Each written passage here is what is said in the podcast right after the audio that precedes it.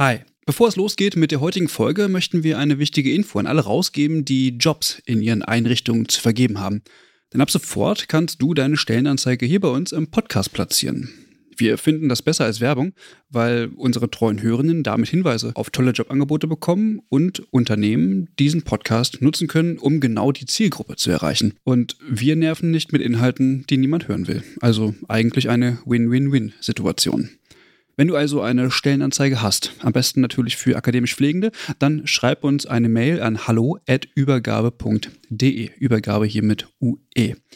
Wir veröffentlichen dann die Anzeige hier mit den relevanten Infos. Wir freuen uns auf deine Mail und wünschen viel Spaß mit der heutigen Folge.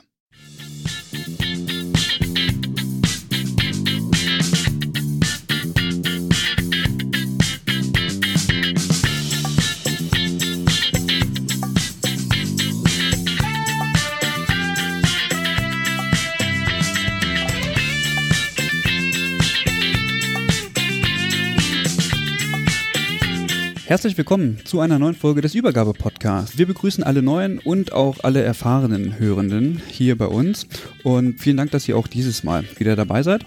Mit mir im Studio sitzt heute der Mike. Hi. Hallo. Und wir haben heute auch mehrere Gästinnen dabei. So eine große Runde haben wir noch nie gehabt. Premiere. Und auch deswegen Premiere, weil wir heute äh, nicht in Deutschland bleiben, sondern wir richten unseren Blick äh, tatsächlich mal in die Niederlande. Also quasi eine, eine völlig internationale Folge. Freue mich da äh, richtig drauf, was gleich kommt. Und ähm, wir sprechen nämlich heute mit äh, Professor Jan Hamers und Frau Dr. Silke Metzeltin und Dr. Ramona Backhaus. Hi. Hallo. Hallo. Schöne Grüße in die Niederlande. Danke, Ja, schöne, schöne Grüße, in Grüße Deutschland. Dankeschön. Dankeschön. Ja, das, das ist wirklich ein Vorteil, dass man äh, euch, also dass ihr auch Deutsch könnt. Das ist äh, total super. Mike, um was für ein Thema geht's heute? Wir haben heute das Thema Living Lab und äh, bevor wir damit starten, möchten wir aber auch nochmal den Blick nach Holland richten, wie dort so das Pflegesystem aufgestellt ist, wie dort äh, Pflegende ausgebildet werden und äh, sozusagen einen ersten Einblick dazu bekommen. Bevor wir aber damit starten, würde ich vorschlagen, dass ihr euch einmal kurz vorstellt, ähm, was ihr so macht, woher ihr kommt, wo ihr arbeitet, damit wir da auch einen kurzen Einblick haben. So, wer fängt an?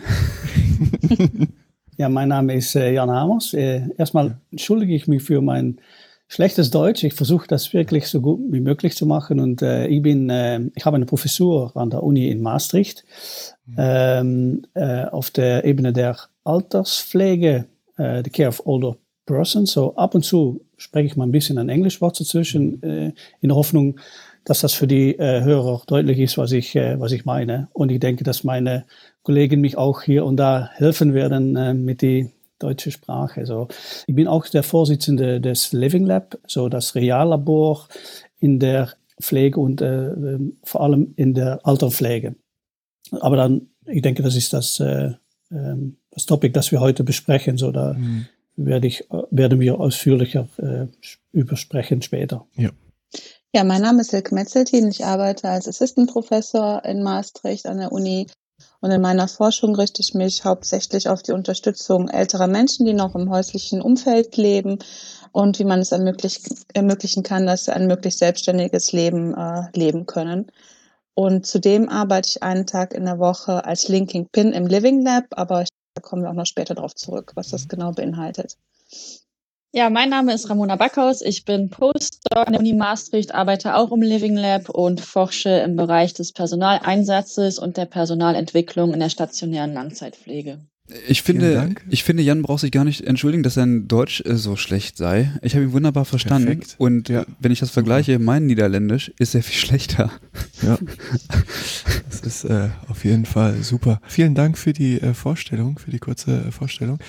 Ich würde schon so gerne einfach mit dem Thema Living Lab jetzt anfangen, weil das total interessant ist. Aber bevor wir damit jetzt wirklich starten, nochmal kurz vielleicht, wenn wir in, nach Holland gucken, also im Vergleich zu Deutschland ist es ja so, dass hier ähm, in Deutschland noch ein Großteil der Pflegenden oder eigentlich, ich würde mal fast sagen, fast alle noch eine Ausbildung machen. Also, dass es Praxisblöcke gibt und Theorieblöcke und dass man ähm, eigentlich nicht in der Regel an der Uni äh, Pflege studiert. Wie ist das denn in Holland? Also wie muss ich mir da die Ausbildung ähm, zum Pflegenden, zur Pflegenden vorstellen? Wie läuft das dort? Ähm, ganz ähnlich würde ich sagen. Aus deutscher Sicht sind wir natürlich geneigt, häufig zu denken, dass im Ausland sehr viele Pflegenden einen Bachelorabschluss haben, aber für die Niederlande gilt das so nicht. Also es gibt ein Ausbildungssystem, das sich ja vielfältig gliedert im Sinne von, es gibt ähm, Bachelor ausgebildete Pflegende, es gibt Pflegende mit Berufsschulabschluss und es gibt verschiedene Hilfskräfte. Und die Pflegewissenschaftler, die ihr ähm, ja, anspre äh, ansprechen wolltet, die gibt's tatsächlich auch, aber das äh, ist wirklich eine Minderheit. Und auch wenn wir uns die mhm. Bachelor-Absolventen angucken, also es ist nicht so, gerade in der Altenpflege auch nicht so, dass es super viele Bachelor ausgebildete Mitarbeitende gibt. Ich würde sagen, der Großteil ähm, des Personals in der Altenpflege, zumindest stationär dann, hat einen Abschluss als Versorgende, sagt man in den Niederlanden. Und ähm, diese Versorgende würde ich vergleichen mit der ursprünglichen deutschen Altenpflegerin. Hat auch eine vierjährige Ausbildung, aber ähm, hat halt eine Berufsschule besucht. Mhm. Okay. Und ähm, läuft das dann ähnlich ab wie hier, dass ich dann auf der Berufsschule meine Praxiseinsätze habe ähm, im Altenheim und ähm, zusätzlich noch Theorieblöcke oder ist es da anders strukturiert? Ähm, ja, es gibt äh, duale Ausbildungen. Also was man halt häufiger sieht, ist, dass die Studenten angestellt sind im Pflegeheim und dann nebenher die Schule besuchen. Also ich würde sagen, mhm. dass der Praxisanteil tatsächlich etwas höher sein wird. Und die Ausbildung zur Versorgenden zum Beispiel ist auch vierjährig. Das gleiche gilt für die Pflegekraft ähm, mit Berufsschulabschluss. Die hat auch eine vierjährige Ausbildung, beides an einer Berufsschule. Also es gibt nicht diese klassischen Altenpflegeseminare. Und auch die Bachelor-Absolventen haben eine vierjährige Ausbildung genossen und es ist da so, dass die halt, da gibt es auch duale Ausbildungen, auch eine innerhalb des Living Labs, da können wir vielleicht später noch drauf aus, äh, eingehen. Aber ähm, der Großteil äh, besucht tatsächlich die äh, Fachhochschule und hat halt Praktika nebenher. Mhm, okay. Und ähm, dann habt ihr ja wahrscheinlich auch wie wir hier noch Pflegehelfer und Pflegehelferinnen. Genau. Gibt es dazu auch eine Ausbildung oder kann man das auch ohne also vorherigen Berührungspunkte irgendwie machen oder wie schaut das da aus? Beides. Also es gibt halt verschiedene Stufen. Es gibt diese Versorgende, die würde man international vielleicht auch andeuten als Certified Nurse Assistant, äh, wobei wir dann immer betonen, dass die Versorgende halt richtig gut ausgebildet ist, eine vierjährige Ausbildung genossen hat. Zum Vergleich, wenn wir zum Beispiel in die USA schauen, dann äh, ist es, glaube ich, möglich, innerhalb von sechs Wochen zur ähm, Certified Nurse Assistant ausgebildet zu werden. Also da gibt es einen riesigen Unterschied und es gibt äh, auch darunter noch zwei Stufen ausgebildete Hilfskräfte, die ähm, weniger geschult sind, aber auch immerhin noch eine zweijährige Ausbildung genießen. Und mhm. es gibt auch Personal, das nicht qualifiziert ist für den Pflegebereich. Mhm. Wie hoch ist denn da der Anteil? Also ähm, sind diese Pflege, also die Personen, die auf Pflegehelferbasis arbeiten, relativ gleich verteilt wie beispielsweise in Deutschland oder ist es tatsächlich ein sehr viel geringerer Teil? Ich würde sagen, ein sehr viel geringerer Teil, weil diese Personen meist dafür eingesetzt werden, ähm, wenn es ums ähm, Essen anreichen geht, wenn es um ähm, ja, ein bisschen Betreuung im Wohnumfeld geht und äh, weniger, also die sind nicht in der Pflege eingesetzt. Und zum Beispiel in der häuslichen Pflege, da sieht man sie eigentlich kaum noch. Also es sind dann mhm. ähm, eher Pflege, Pflegende, die die Berufsfachschule besucht haben, beziehungsweise gibt es da auch etwas mehr äh, Bachelor-Pflegende, äh, die dann als sogenannte Bezirkspflegerinnen oder Pfleger arbeiten und dann auch so eine koordinierende Rolle haben, ein Team, in einem kleinen Team zusammenarbeiten und die Pflege dann äh, verrichten. Mhm. Also so in Richtung Community Health Nursing? Genau, genau. Mhm. Das bringt uns tatsächlich ja schon fast zum Pflegesystem äh, in den Niederlanden. Welche Unterschiede gibt es denn da zu Deutschland? Also ich habe jetzt schon gehört, dass das ambulante System scheinbar so ein bisschen stärker ausgebaut ist. Gut, ihr seid auch kleiner, das wird vielleicht auch ähm, besser gehen, aber wo sind denn da die Unterschiede und auch Besonderheiten bei euch im System? Ja, wir haben halt zum einen halt diese Bezirkspflegende, die ich schon äh, nannte, die in kleinen Teams arbeitet, um dann halt die direkte Pflege zu verrichten. Dann haben wir noch das Angebot äh, von der Gemeinde, dass äh, ältere oder auch ja, allgemein halt hilfsbedürftige Menschen in Anspruch nehmen können. Also da geht es dann zum Beispiel um Dienste, Transportdienste, Unterstützungen im Haushalt, aber auch zum Beispiel, wenn Anpassungen häuslichen Umfeld äh, äh, nötig sind. Also das wird halt alles über die Gemeinde äh, geregelt und die bestimmen auch, ja, ob man halt diese äh, Dienste nutzen kann oder nicht. Wobei es halt immer Ziel ist, dass man erst guckt, ist es vielleicht auch möglich, dass äh, der Hilfsbedürftige das wieder selber erlernt, beziehungsweise sind auch Möglichkeiten im sozialen Netzwerk vorhanden. Mhm. Und halt, ähm, ja, diese letztere Unterstützung, die ich nannte, die wird halt durch die Gemeinde bezahlt und die ähm, Bezirkspflegende durch die Krankenkasse. Und wenn es jetzt wirklich zu Hause gar nicht mehr gehen sollte, wenn jemand wirklich 24 Stunden am Tag Pflege benötigt, dann kann man natürlich auch äh, Pflegeheim gehen und äh, das wird dann durch so eine Pflegelangzeitform äh, bezahlt. Mhm. Mhm. Ähm, Gibt es da Voraussetzungen, um ins ähm, Altenheim oder in die stationäre Langzeitversorgung einen Platz zu bekommen? Also muss ich irgendwas erfüllen? Muss ich einen gewissen Grad an Pflegebedürftigkeit aufweisen oder wie, wie wird das festgestellt oder wie kriege ich da den Zugang? Ja, also es gibt halt so ein unabhängiges äh, Bedürfniszentrum, wenn ich das jetzt so wortwörtlich äh, übersetze, und die ermitteln halt den Hilfsbedarf. Und dann haben wir halt auch so mhm. was ähnliches wie äh, Pflegestufe beziehungsweise Pflegegrad, äh, was die stationäre Pflege betrifft. Ambulant haben wir das zurzeit noch nicht, aber das ist in Entwicklung, dass wir da auch so eine Art Pflegegradsystem entwickeln können. Und wie ist das Versicherungssystem aufgebaut? Also ist es äh, ähnlich wie in Deutschland, dass im Grunde genommen alles durch die Sozialabgaben ähm, abgedeckt ist sozusagen? Oder ähm, gibt es, ähm, ist das irgendwie gedeckelt und ähm, beispielsweise äh, pflegebedürftige Personen müssen dann extra nochmal was draufzahlen? Also wie ist das Versicherungssystem? Ich denke, dass, was du sagst, äh, für die Pflegeheime, dass das äh, einen großen Teil die Sozialabgaben sind. So die Holländer ähm, die äh, zahlen ihr ganzes Leben, wenn sie arbeiten, ja, eigentlich an diese Art von Versicherung. Äh, am Ende ist es auch so, dass da auch noch immer einige bestimmte Beiträge äh, notwendig sind. So, und das ist auch ein bisschen abhängig von äh, das, wie sagt man das, das Gehalt, die die Leute, äh, Einkommen, die die, die Leute äh, haben. Das, aber im, im Allgemeinen äh, ist es so, dass das äh, Pflegeheim, das wird äh, finanziert durch den Sozial, ähm, durch die ähm, Sozialversicherung. Genau.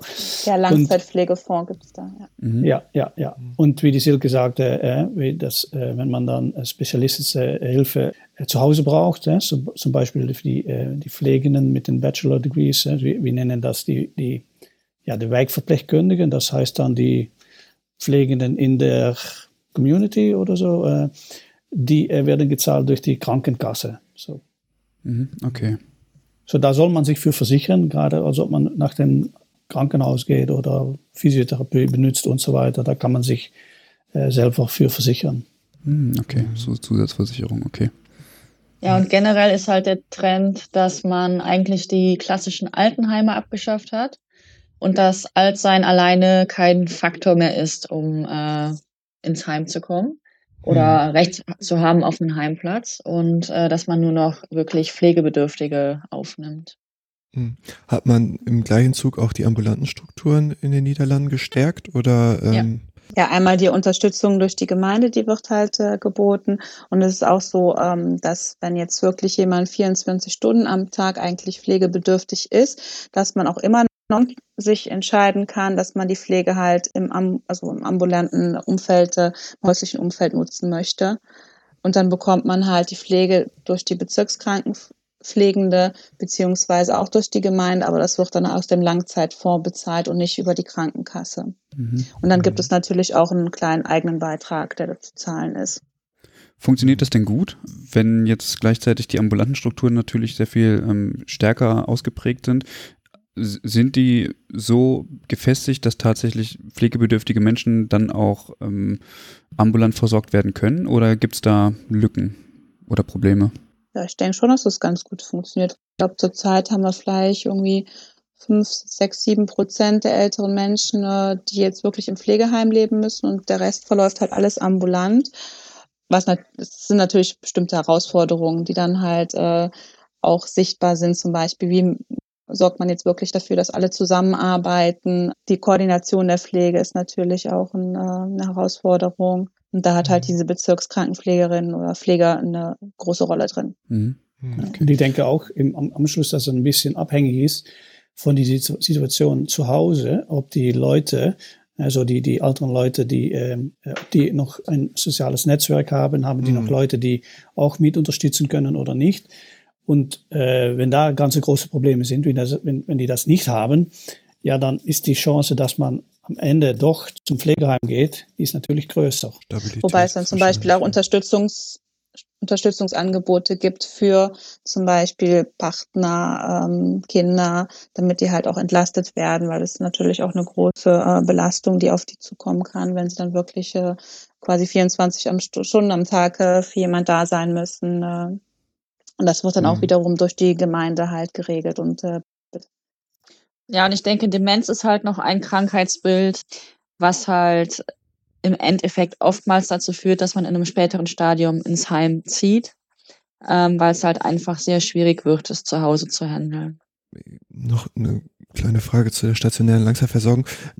Sind das äh, private Anbieter oder ähm, eher staatlich, Wohlfahrt oder wer bietet dort ähm, stationäre Langzeitversorgung an in den Niederlanden? So im Generellen äh, ist es alles via den Staat finanziert. So äh, sind mhm. ganz wenig private. Das sind äh, mhm. private Initiativen, aber im Generellen denke ich, dass well, 80, 90 Prozent in den Niederlanden ist äh, äh staatlich äh, organisiert, mhm. finanziert. Ja, ja, okay. Ja. Und ist es so, dass Sie, ähm, dadurch, dass so viele wahrscheinlich geschlossen wurden, sind die jetzt in der Gemeinde, äh, ähm, also integriert die Altenheime und geöffnet für die Gemeinde als Ort, wo man sich begegnet oder wie schaut das da aus? Man sieht eine Entwicklung, dass das immer mehr und mehr der Fall ist und dass die Heime versuchen das. Also ich denke, dass du meinst auch, dass Leute von aus den äh, aus der Community, die können mhm. auch in den Heim zum Beispiel äh, Abendessen oder ähm, also, äh, mhm. Aktivitäten mhm. mitmachen oder so. Das sieht man immer mehr. Aber da ist auch noch ein Weg, ja, der wir gehen müssen, dann äh, das, das, das ist auch ganz viel Innovation nötig, um das noch mehr äh, zu organisieren, denke ich. Mhm. Okay. Mike, damit können wir überleiten, eigentlich zum eigentlichen Thema, oder? Ja, also ähm, wir hatten ja so eine kleine falsche Annahme. Wir sind ja, oder ich bin zumindest davon ausgegangen, dass die Akademisierung natürlich ziemlich hoch ist, äh, was die Pflegeberufe in Holland angeht. Und äh, da ist mir noch die Idee oder die Frage äh, durch den Kopf gegangen, wie es denn da so mit den Theorie- oder Praxistheorietransfer eigentlich in Holland ausschaut. Also wie kommt da das Wissen eigentlich in die Praxis oder wie wird das Wissen aus der Praxis wieder in die Wissenschaft zurückgespiegelt, bevor es so etwas wie das Living Lab gab? Gab es da schon mal andere Initiativen zu oder Überlegungen, wie man sowas gemacht hat? Äh, ja, schwierige Frage. Denn dann reden wir jetzt das Living Lab, wo wir über reden. Das, wir sind ja angefangen in 98, 1998, so das ist ja mhm. fast mhm. 22, 23 Jahre so zurück war, äh, her. Äh, davor denke ich, dass es vor allem für die, äh, die Ausbildung ging, äh, so die Berufsausbildung, so wie wir am Anfang äh, ausgelichtet haben. So, äh. so die Ramona mhm. hat das äh, ausgelegt, wie die Leute hier ähm, ihre Ausbildung bekommen. Und ich denke, dass das vor allem der, der Weg war, wie, wie wir versuchten, die, die, die hm. Theorie und Praxis äh, zu beeinflussen. Und ich kann dir vorstellen, dass das ganz langsam und ganz schwierig äh, werden äh, ist. Hè? So, dann, dann sollen erstmal die neue, das, das neue Wissen soll erstmal in die Ausbildung kommen. Und dann sollen mhm. die, die, die jungen neue Leute, die sollen dann auch noch die Veränderungen organisieren in die Praxis. Und das ist natürlich ein sehr langer Weg. Und ich denke, dass das ist auch ein, einer der wichtigen Gründe, dass wir angefangen haben mit so einem Living Lab. Ist das eine Idee, dass ich da etwas über erzähle dann jetzt oder? Ähm? Ja, ja, ja, gerne, gerne, ja? gerne. Vielleicht, so. also wenn wir jetzt gerade bei den, äh, wir sind ja jetzt sozusagen direkt ins Living Lab reingerutscht. Vielleicht kurz Living Lab klingt jetzt erstmal so sehr abstrakt mhm. vom Begriff her. Was, was bedeutet das oder was habe ich mir darunter vorzustellen? Ja, eigentlich ist es ein, äh, ja, wir könnten sagen, ein Reallabor oder so, aber das ist auch wieder so etwas Abstraktes vielleicht. Das Living Lab ist eigentlich nicht mehr und nicht weniger wie eine strukturelle Zusammenarbeit zwischen die Praxis und die Forschung und äh, die Ausbildung. Äh, und was wir eigentlich versuchen, und das ist doch ganz zentral, durch äh, wissenschaftliche Forschung beizutragen an bessere Lebensqualität von älteren Leuten, bessere Pflegequalität und am, äh, am letzten äh, bessere Qualität von der Arbeit äh, von den Pflegenden und die anderen Berufskräfte. So, das ist, was wir im Grunde erreichen möchten. Und, und vor allem, und das war auch der Grund, weil wir sehen, dass natürlich in die, in die alte Pflegen, ähm, ja, Ramona hat das schon angedeutet, dass die äh, Ausbildung ziemlich wie sagt man das, äh, nie, ja, low, äh, niedrigschwellig ist. Niedrigschwellig, ja, ist. Und, äh, und das ist auch etwas, was, was es komplexer macht, um neue Kenntnisse in die Praxis zu bekommen. So, und darum haben wir auch zusammen gesagt, ja, wir sollen einen anderen äh, Verband machen und das ist das Living Lab, das ist die strukturelle Zusammenarbeit. Und ich denke, äh, was, was strukturelle Zusammenarbeit gilt, ist, dass wir zusammenarbeiten mit der Uni, dann die Fachhochschule, so wo die äh, Pflegenden werden ausgebildet, aber auch die Berufsschulen für Pflegekräfte, wo äh, Pflegenden äh, und Hilfskräfte ausgebildet werden. Und natürlich die große Altenpflegeanbieter. So, das sind Organisationen, die, die haben Pflegeheime, die haben, haben Sorge in die häusliche Pflege, die sorgen für häusliche mhm. Pflege in, in und so weiter. Ambulant, mhm. ja. Und so das sind eigentlich die, die Partner von diesem Lippen Lab. Wir haben jetzt schon äh, sieben große Altenpflegeanbieter, die so, so um ein, ein, ein Bild bekommen, da die sorgen ungefähr für 30.000 Leute, die die, in, äh, die, die, die mhm. Sorge benutzen. Da arbeiten ungefähr 15.000 Pfleger und andere Ärzte und andere Mitarbeiter, ja. Wir haben dann die, wir haben zwei Schulen ähm, für Berufsschulen für Pflegekräfte und dann eine Fachhochschule und die Uni. Und ja, ganz elementär in was wir machen, ist eigentlich, denke ich, eins, dass wir multidisziplinär zusammenarbeiten an ganz konkrete Probleme. Probleme in der Praxis, das ist immer das Ausgangspunkt für uns. Äh, und äh, multidisziplinär, das heißt, dass das, das geht mit Pflegekräften, Wissenschaftler, Lernern, aber auch Ärzte, mhm. äh, Physiotherapeuten und so weiter. So verschiedene äh, Hintergründe, Gerontologie, Pflegewissenschaft, äh, Psycholo Psychologie und so weiter. Äh, und zum Zweiten ist, äh, dass wir arbeiten mit Dualarbeitsplätzen. Und das heißt, dass promovierte wissenschaftliche Mitarbeiter von der Uni auch einen Tag in der Woche bei den Pflegeanbietern arbeiten. Mhm. Und da auch äh, zu, zusammenarbeiten an Projekten und die alles zu machen haben mit, ja, können wir äh, beitragen an das Lösen von Problemen, die durch Pflegekräfte und anderen als Problem werden äh, qualifiziert. Mhm. Und können wir zusammen gucken nach Lösungen für diese Probleme und beitragen in Kenntnis und Entwicklung. Also, dass wir im Allgemeinen, nicht nur für die Pflegeheime, die mit uns mitmachen, aber für Allgemeinen auch äh, beitragen können in bessere ja, Lebensqualität, äh, Pflegequalität und äh, die Qualität von der Arbeit. Habe ich mir das eher jetzt wie so ein Netzwerk vorzustellen, also dass man da sich austauscht in diesem Netzwerk oder ist es so auch oder zusätzlich, dass ich auch einzelne Wohnbereiche irgendwie, ja, ich möchte nicht sagen auserkoren, aber die, die direkt irgendwie mitmachen, die ich dann besuche, auf denen dann Studienprojekte durchgeführt werden oder die mir dann auch ihre ähm, Herausforderungen aus der Praxis äh, mitteilen oder? Mh? Ja, es, ist, es ist erstmals, äh, es ist in der Tat ein Netzwerk, aber zweitens, es ist auch eigentlich das Reallabor, das ist die, die, ist die Praxis. So, das mhm. sind die Pflegeheime, wo dann Projekte sind, das, äh, das ist in die ambulante äh, Sorge, äh, wo Projekte sind. So, das ist, wo alles eigentlich passiert. Da, da, das ist auch da, direkt das, das Reallabor eigentlich. Darum nennen wir das auch so. Mhm. Äh, und es kann so sein, dass ja, wir haben ganz viele Pflegeheime zum Beispiel in unserer äh, Zusammenarbeit aber dass nicht in alle Pflegeheime äh, ein bestimmtes Problem geforscht wird. Aber dass zum Beispiel in, äh, von, äh, lass mir sagen, dass wir zehn Pflegeheime haben, dass drei Pflegeheime mit einem Problem beschäftigt sind, um da Forschung zu machen und äh, vier andere wieder irgend, über ein anderes Problem und so weiter. Und dass die, was wir dann ähm, die Resultaten eigentlich von den Projekten, aber die sind dann wieder für jeden bestimmt.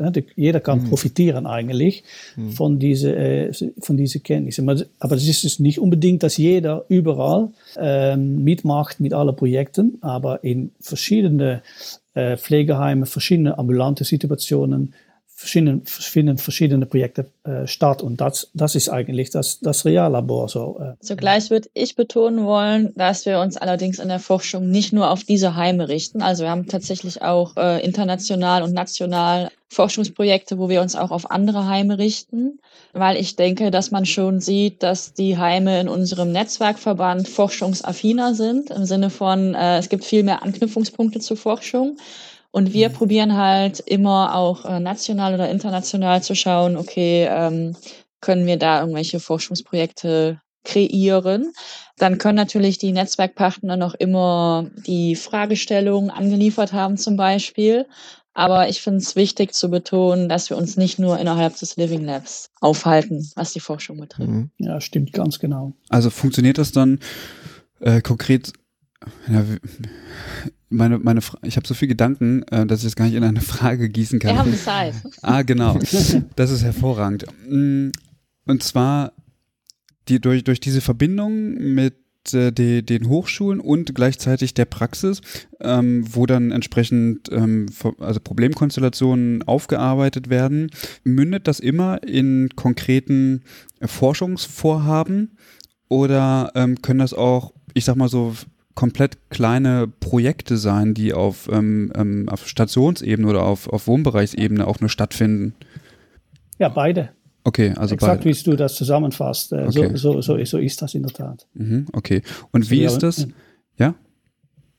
Ich, ich würde nur sagen, ja, wir haben Beispiele für beide, so dass man äh, große Projekte hat und Forschungslinien, die Jahren hintereinander, äh, äh wo wir Jahren hintereinander arbeiten und kleine Projekte, äh, die auf, zum Beispiel auf der Ebene eine, äh, ein Unit oder eine Station stattfinden. Und auch äh, natürlich, wo wir gucken, ist das schon Kenntnis oder äh, ist, das schon, äh, ist das schon wissenschaftliche Forschung oder was, also, mhm. dass wir das nützen können. So, wir brauchen nicht dann, ja, ich weiß nicht, ob das Deutsch ist, aber den Rat immer auf neu zu erfinden. Ne? Ja, genau. Du? genau. Ja. Ist, äh, sagen wir in Deutschland auch, das Rad nicht neu zu okay. erfinden. Genau. Das wäre jetzt meine nächste Frage gewesen, wie ihr denn vorhandenes Wissen ähm, auch, auch rückspielt, weil es kann ja sein, dass man tatsächlich immer wieder auftretende Probleme hat, von denen man aber gar nicht weiß, dass es die eigentlich schon, oder dass es dazu schon äh, Befunde gibt quasi. Ja. Okay. Und, und ich denke, dass äh, die Ramona schon das Antwort gegeben hat, denn ich denke, dass ganz viele Probleme, die wir in den Pflegeheimen haben, hier in unserer Region, das sind gleiche Probleme, die man in Holland erfährt, die man in Deutschland erfährt, die man in Amerika erfährt und so weiter.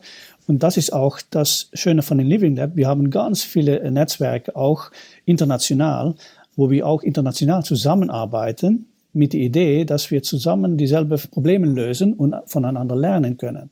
So, mhm. du, fang, du fängst an äh, ganz am Anfang, da denke ich immer, ja, das Gras am anderen Hügel ist immer grüner, oder, aber in Wirklichkeit ist das nicht so. Ich denke, dass wir immer, und das ist die, das von die, von die Strengths, die Stärken von unserem Living Lab, dass wir immer zusammenarbeiten und so viel voneinander lernen äh, können. So, mhm. dass ich denke, dass eine der, der Ausgangspunkte ist. Mhm.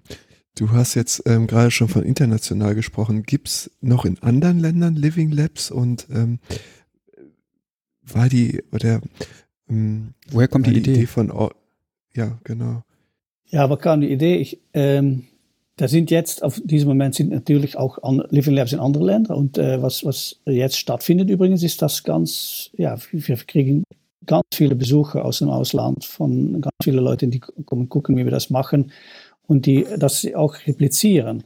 Und wir das auch, äh, wir werden auch mithelfen und so weiter. Aber ja, aber kam die Idee.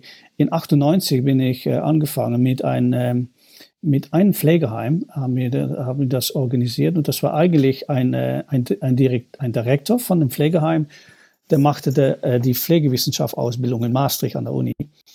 Und dann, äh, hat, dann haben wir miteinander gesprochen und gesagt, ja, wie können wir einander helfen? Können wir etwas bezeichnen füreinander? Und in 98 wussten wir nicht, dass das ein Living Lab war oder dass wir das so nennen würden und so weiter. Aber das ist der Anfang gewesen und dann haben wir ähm, ganz konkrete Projekte gemacht und das war der Anfang, dass auf einmal auch andere Pflegeheime uns anruften und sagten, wir hören das äh, über die Zusammenarbeit und die Zusammenarbeit war das Linking Pin, so dass der, ja, ich habe dann einen Tag gearbeitet in die Pflegeheime Und dann haben die angerufen, haben die gesagt, kannst du nicht auch bei uns arbeiten für einen Tag? Ja, habe ich gesagt, das geht nicht, kann nicht überall einen Tag. Aber wir haben Kollegen, die können das auch. Und äh, dann ist, ein, dann ist ein, der erste Kollege von mir ist auch einen Tag nach einem anderen Pflegeheim gekommen. Dann kam die Fachhochschule und so weiter und so weiter. Äh, und das hat am Ende äh, resultiert in was, wo wir jetzt sind, so 23 Jahre später, mit dieser großen Organisation eigentlich. So, das, das ist etwas, was evoluiert hat, oder wie mhm. man das sagt, und, und nicht in 98 mit der Idee, wir machen jetzt ein Living Lab oder so. Wir haben das später Living Lab genannt, und das, dass wir dachten, ja, wie nennen wir, vor allem im, im Ausland, so wie, wie, ja, wie kann man jetzt mhm. am besten äh, versuchen zu labeln, was wir jetzt machen. Mhm. Und, ähm, äh, und das ist, wie es ist. Und was ich auch noch vielleicht dazu hinzufügen möchte, ich denke, das auch ganz wichtig ist, in die Entwicklung, ist es so gewesen, dass, äh, ich habe schon gesagt, dass wir nicht die Leute gefragt haben, möchtet ihr Mitglied werden von den Living Labs? So, wir haben nicht die Pflegeheime angerufen und haben gesagt, möchtet ihr Mitglied werden? Wir haben nicht die Berufsschulen angerufen und möchtet ihr Mitglied werden? Es ist immer andersrum gegangen. Die haben uns angerufen und haben gesagt, können wir Mitglied werden? Denn wir hören so viele schöne äh, Erfolge, die ihr habt, zusammen. Und das ist sehr wichtig, denken wir, weil das sagt auch etwas über den Commitment von äh, die, all diese äh, Partnern, die wir haben. Mhm. Denn die sehen den Mehrwert von Forschung und Zusammenarbeit in das Lösen von Problemen und, und so weiter. Und ich denke, das ist auch etwas, was sehr wichtig ist. Jetzt hast du gesagt, äh, dass die den Mehrwert äh, gesehen haben. Wie haben die das denn mitbekommen? Beziehungsweise wie habt ihr denn äh, zu Beginn, als ihr das gestartet habt, eure Ergebnisse ähm, bekannt gemacht, dass man das überhaupt erfahren konnte, was da passiert? Das haben wir auf verschiedene Ebenen gemacht. Äh, erstmals haben wir das ganz klein gemacht und äh, das heißt, dass wir ähm, in Pflegeheime ein, ein, etwas von eine Präsentationen haben gemacht für Gruppen von 100 Leuten und so weiter, wo wir immer äh, erzählt haben über die Resultate von unseren kleinen Projekten. Und dann haben wir angefangen mit natürlich das Publizieren von Resultaten und das, also dass auch anderen da Kenntnis nehmen, äh, nehmen können. Aber vor allem, was da passiert ist, ist, dass zum Beispiel äh, die Direktoren von Pflegeheimen, die, die reden auch miteinander. Und die haben darüber erzählt. Pflegekräfte reden miteinander, die haben darüber erzählt. Und das war, war, das ist eine, wie sagt man das, Mund auf Mund? Mund zu Mund Propaganda. Propaganda. Genau. Ja, Propaganda. Und, ja, und das hat natürlich auch geholfen, denn, denn die erste Mal, was wir angerufen waren, das war nicht, weil wir große Publikationen hatten, aber das war, weil die das hörten in der Region, was wir machten zusammen und was da herauskam. Und ich kann später, wenn du das möchtest, auch zum Beispiele geben von Projekten, wo wir mit gestartet sind. Und vor allem, weil wir, ich denke, dass es auch ganz wichtig ist, in unsere Projekte äh, die Pflegekräfte und anderen so äh, beziehen, dass es auch Projekte sind, Projekte von ihnen und nicht von der Uni. Mhm. Und es ist auch die Uni, die sagt nicht, dies und das sind die Topics oder dies und das macht ihr nicht gut oder so. Das ist, das ist wirklich nicht, wie wir arbeiten. Eigentlich ist die Frage, was sind Probleme? Was, was sind äh, Themen, die von in die Pflegeheime äh, oder in die ambulante Pflege äh, geforscht sein, äh, sollen werden? Oder was sind Probleme, die ihr seht und können wir da Lösungen für sind? Sind da schon Lösungen für? Oder können wir zusammenarbeiten und Ideen äh, generieren und das auch mal ausprobieren? Und die Uni, die monitort das. Wir machen in die Forschung, wir monitoren, was wir sehen. Und dann gucken wir, ob da Effekte sind oder nicht oder wie wir Dinge äh, wieder beistellen können und so weiter. Mhm. mhm. Vielleicht ähm, könntest du ja mal über das erste Projekt, was ihr so bearbeitet habt im Living Lab, oder da hieß es ja noch nicht Living Lab, aber was ihr in dieser Zusammenarbeit bearbeitet habt, mal kurz vorstellen. Dann könnte man vielleicht mal so einen Eindruck kriegen, wie, wie so der Aufbau war, wie es so losging. Ja, also erstmal, wir hatten eine Gruppe in einem Pflegeheim und das äh, nannten wir die Gruppe Forschung. Und äh, da war ein Pflegende, da war ein Physiotherapeut, ein Ergotherapeut, ich weiß nicht, ob das Deut gut Deutsch ist. Und äh, da war ein Arzt. In die, in die holländische Pflegeheime haben wir auch äh, bestimmte Ärzte. Das sind ja Spezialist Oudergeneeskunde, also das sind Specialized. Eine Art äh, Geriater, würde ich sagen. Ja, so etwas. Mhm. Ja. Also ist der große Unterschied zu Deutschland alle Physiotherapeuten, Ergotherapeuten, ähm, diese Ärzte, Psychologen sind in der Regel in den Pflegeheimen angestellt, mhm. weil es halt auch große Träger sind und ja. Und da haben wir in die Gruppe mit all diesen äh, Disziplinen haben wir diskutiert, was würde ein guten äh, Topic sein für ein ersten äh, ja, Projekt oder wo, was, was ist über ein Problem. Und ja, haben da also über diskutiert und ein Problem kam daraus, das äh, war relatiert an die freiheitsentschränkende Maßnahmen. Zum Beispiel das Fixieren von Leuten in einen Stuhl mhm. oder im Bett äh, mit Gittern und ein Band, ein Gürtel, äh, Bauchgurt. Äh, so, mhm. und eigentlich war da die Frage, dass die vor allem die Ergotherapeuten und Physiotherapeuten, die fanden, dass die Pflegenden die Leute nicht gut genug fixieren. Äh, die, die Bänder, die, die Bauchgurte und so weiter, das war nicht gut genug äh, fixiert. Und dann äh, haben wir dann gesagt, okay, dann gehen wir da mal äh, gucken, wie das ist. Und dann haben wir, sind eigentlich erstmal angefangen mit einer kurzen Prävalenzstudie. So, wir haben geguckt, wie viele freiheitsentschränkende Maßnahmen genutzt werden und so weiter in ein Pflegeheim. Und dann, wie wir das gemacht hatten, zum, zusammen mit den Leuten von der, von der Gruppe, haben wir uns, äh, sind wir ganz erschrocken, ja, über die Resultate. Denn wir sahen, dass in äh, ein von zwei alte Leute in den Pflegeheimen, da, wurde frei, die, da wurden freiheitsentschränkende Maßnahmen genommen. Und ein auf drei wurde auch äh, fixiert mit äh, Bauchgurt, mit den Gurten und so weiter. Mhm. So, und dann haben wir die Daten haben wir sehen lassen. Und auch an die Leute in die Pflegeheime haben hab wir gesagt, erkennt ihr die Daten? Nee, sagten die, das ist nicht von hier, aber zehn Kilometer weiter liegt ein Pflegeheim. Da hören wir äh, nur schlechte Nachrichten. Das sind die Daten von das Pflegeheim. Da habe ich gesagt, nein, mhm. das sind die Daten von euch selber. Und die sind auch enorm erschrocken. Und das ist eigentlich die, den Anfang gewesen für eine große, lange Linie nach Prävention und Reduzierung von freiheitsentschränkenden Maßnahmen in Pflegeheimen. Und mhm. im Anfang, und, und dann rede ich jetzt von 99, 2000 sind wir damit angefangen. Äh, und dann haben wir äh, das, die, das, die Prävalenz haben wir, äh, haben wir repliziert in mehreren Pflegeheimen. Da haben wir dieselben Resultate. Und das ist äh, äh, der Anfang gewesen für äh, Forschung nach Reduzierung und Prävention. Aber im Anfang war, haben wir auch ganz viel Widerstand bekommen, denn ganz viele Pflegenden und Ärzte, die haben gesagt, ja, wir machen das, weil wir ja versuchen, die Leute zu schützen, ja, und vor allem äh, für Stürzen, aber vor allem auch für die Folgen von Stürzen. Die, die brechen sich von alles und so weiter. Und die haben das auch in die Ausbildung gelernt, in die Berufsausbildung. Die Pflegenden haben gelernt, dass man fixieren soll, um Leute zu schützen. Mhm. Und das war nicht nur in den Niederlanden, ganz viele Leute. Denn wenn wir dann an, wenn wir anfangen, dann sagen wir auch, dass in anderen Ländern war das, ist auch ein Thema. Und später in Deutschland ist das auch aufgenommen. Und äh, also äh, Sascha Köpke, Professor Sascha Köpke und mhm. Professor äh, Gabriele Meyer haben auch ganz wichtige Arbeit äh, geliefert in Deutschland über diesen Thema. Aber am Anfang war das nochmals ganz viel Widerstand, weil ganz viele Leute wirklich überzeugt waren, dass das gute Pflege war und äh, dass es mhm. gute Sorge war, was sie äh, gaben.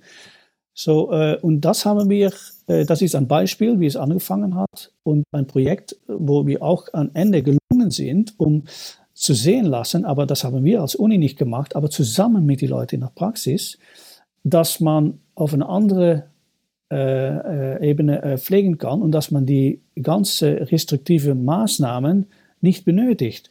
Und vor allem, dass die ganz restriktiven Maßnahmen auch noch ganz andere Folgen haben, die wir eigentlich nicht möchten. Dass Leute Nebenwirkungen, äh, zum Beispiel Dekubitis entwickeln oder mhm. äh, aggressiv werden, weil sie festgebunden sind. Genau, genau, genau, genau. Und ja, das haben wir erreicht, zusammen mit, mit den Leuten in der Praxis. Und auch dann gerade wieder, der Direktor, der, der Rektor überzeugt einen anderen Direktor. Der äh, Arzt in unserem Projekt überzeugt der Arzt in anderen Projekten, dass es anders musste und die Pflegenden auch mhm. und so weiter. Aber das Schöne ist dann, dass wir mit ganz viel Forschung äh, sehen haben lassen, dass es auch wirklich kann und äh, dass das auch positive Effekte hat auf die, äh, die Pflegequalität und vor allem die Lebensqualität und auch auf die Qualität der Arbeit von, von Pflegenden. Hattet ihr bei, bei eurer Erhebung die Bettseitenteile mit drin? Die? Äh, die Bettseitenteile, die Bettgitter, habt ihr die mit ähm, ja, ja, betrachtet? Ja, ja, okay. genau, genau, mhm. genau. Okay. Denn das war am Anfang auch, ganz viele Pflegenden sahen das nicht als freiheitsentschränkende Maßnahme. Ja, genau. Und äh, die dachten, ja, das, das machen wir immer, die Bettgitter an beiden Seiten höher und so weiter. Aber ja, eigentlich ist das auch eine Form von, denn die alten Leute, die können nicht selber bestimmen, ob sie aus dem Bett kommen. Und dann klimmen die über die Gitter und dann fallen die runter und so weiter. Äh, mhm. So, das war auch, das haben wir auch als, ja, und nicht gewünschte Nebenwirkungen eigentlich. Mhm. Aber die Bettgitter haben wir von Anfang mitgenommen. Mhm.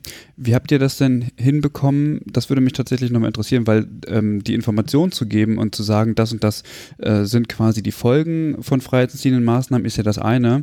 Mhm, aber ich habe die Erfahrung gemacht, dass besonders im Bezug auf freiheitsentziehende Maßnahmen es ja häufig so ist, dass man ähm, eine andere Einstellung dazu benötigt. Also dass man grundsätzlich auch anerkennt, es ist nicht nötig, sondern es sind andere Maßnahmen, die ich hier ergreifen muss.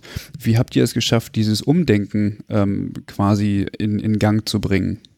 Äh, durch, ja, durch eigentlich ganz einfach durch Jahre zu arbeiten zusammen daran. Das, das, das, wie du sagt, das ist so schwierig, denn Leute haben in die Ausbildung immer gelernt, dass das gut ist. So die Leute in der Praxis arbeiten so. Und am Anfang haben die gesagt, ja, du hast gut reden, morgen sitzt du wieder hinter ein Büro und äh, äh, ins Büro und ich arbeite hier und ich habe das Problem mit den Leuten und so weiter. Aber das ist, was ich sagte, zu, durch Zusammenarbeiten mit den Pflegekräften, mit den Ärzten, mit den Ergophysiotherapeuten, haben wir, äh, die haben sehen lassen, dass es anders kann. Und die haben auch diese äh, Kenntnisse übertragen an ihren äh, äh Leute. Wir sind im großen Kongressen gewesen in Holland für Pflegenden wo die Leute, die Leute saßen da, auf, saßen da auf dem Podium und die erzählten, wie sie es gemacht haben und so weiter. Und was wir auch gemacht haben in der Zeit, ist auch, äh, ja, fand ich so ein kreativen etwas. So, äh, wir haben ein Experiment gemacht mit äh, Pflegekräften, die 24 Stunden auch fixiert sind im Pflegeheim. Und nicht in die Pfle ihren eigenen Pflegeheim, sondern andere Pflegeheim. Und nach den 24 Stunden haben die gesagt, oh mein Gott, wir haben keine Idee, was wir machen mit diesen Leuten, äh, was für einen Einfluss das hat, wenn man fixiert ist und so weiter.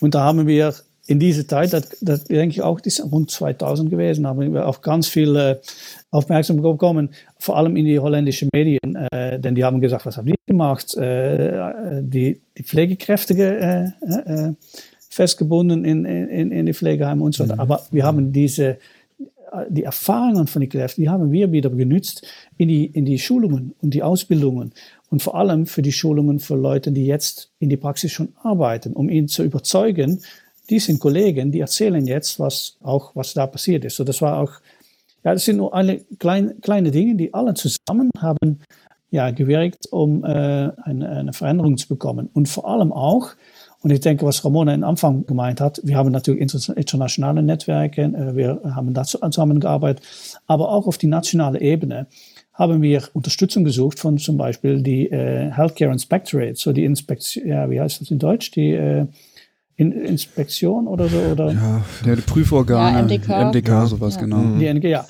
die im Anfang auch so etwas hatten, ja, nein, das ist für die Praxis und äh, das ist gute Forschung, äh, gute Sorge und so weiter. Aber am Ende überzeugt waren und auch darauf sind achten und dann haben gesagt, äh, äh, freiheitsentschränkende Maßnahmen ist keine gute Sorge, keine gute Pflege und wir achten darauf, dass ihr äh, das ändert. So, das hat uns auch geholfen und am Ende hat es, hat, ist auch äh, die Gesetzgebung ist auch geändert, basiert auf unserer Forschung und äh, auf, mhm. basiert auf die Resultaten, die wir mit der Praxis erreicht haben. So, das ist nicht, ich kann nicht sagen, ja, wie habt ihr das geändert? Das ist nicht von heute morgen. Da, mhm. Im Allgemeinen hat ungefähr 15 Jahre hat das gedauert, äh, für wir so, so, weit waren. Und jetzt sind wir, und ich, habe, ich kann mich erinnern, dass ich ganz am Anfang mal gesagt habe, ich hoffe eigentlich, dass später, wenn die junge Leute in Ausbildung sind, dass die dann sich fragen, Leute fesseln oder fixieren, machtet ihr das? Äh, äh das war, dann war das ganz normal. Ah, aber jetzt sind wir da. Und jetzt, wenn ich, das, wenn ich diese Story in Niederland erzähle, dann sagen Leute, hä? Äh, machte die, äh, äh, fixierte ihr die Leute so und so weiter. Und, äh, und, und ja, das haben wir doch zusammen erreicht, denke ich. Ich denke, dass das ein sehr schönes Beispiel ist, ein, guter, schön, ein gutes Beispiel ist, wie wir arbeiten. Und so haben ganz viele mhm. Projekte mit dieser Art von äh, Folge, auf Erfolg eigentlich. Mhm. Hm. In, in, Deutschland war die Interventionsstudie, glaube ich, im Print, äh, aber die ging von 2014 bis 2017. Da haben sie dann auch eine Intervention zur Reduktion der freiheitsentziehenden Maßnahmen getestet. Hm. Genau. Mit Ralf Müller, oder? Ziemlich spät. Äh, ja, ja der hat mitgearbeitet da, dabei, genau. Ja, ja. Hm.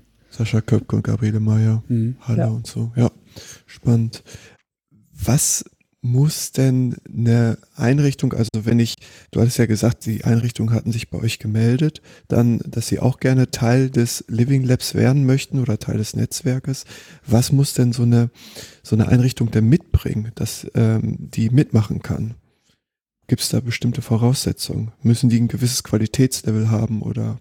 Äh, nee, nee, das letzte sicher nicht die, äh, das Wichtigste ist die Einstellung. Die Einstellung, dass man ändern möchte, dass man offen ist für äh, Innovation, mhm. Innovation. Also, ähm, Veränderung. Ähm, ich denke, das, das ist das Allerwichtigste. Und denn man muss Commitment haben für was wir machen zusammen in Forschung. Und manchmal können da auch äh, Resultate rauskommen, wo man denkt, hm, das, äh, das kommt mir eigentlich nicht so gut aus. Aber ja, das ist, das ist Forschung. Und dann soll man auch darauf aktieren. Und das ist, das, das, das, das erwartet eine bestimmte Einstellung, dass man das so hat. Und ich denke, dass das ist am wichtigsten. Also, dass man äh, gerne äh, ändern würde, gerne neue Kenntnisse haben möchte und so weiter. Das ist, das, das ist am allerwichtigsten. Wenn das nicht so ist, ja, dann rufen die übrigens auch gar nicht an.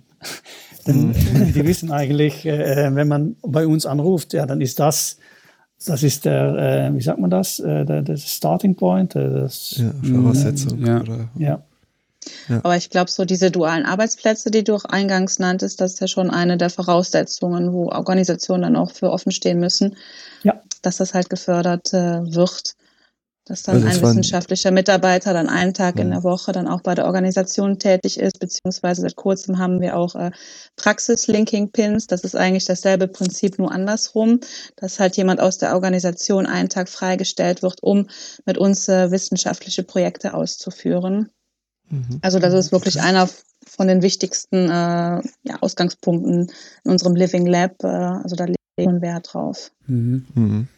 Und ähm, was mich nur interessieren würde, gerade am Anfang gab es da irgendwie auch Bedenken von Seiten der Universität oder aus der Wissenschaft, dass man sich auf einmal so eng verzahnt mit der Praxis und sozusagen, ja, eine feste Ehe eingeht oder sozusagen, ja, weiß ich auch nicht.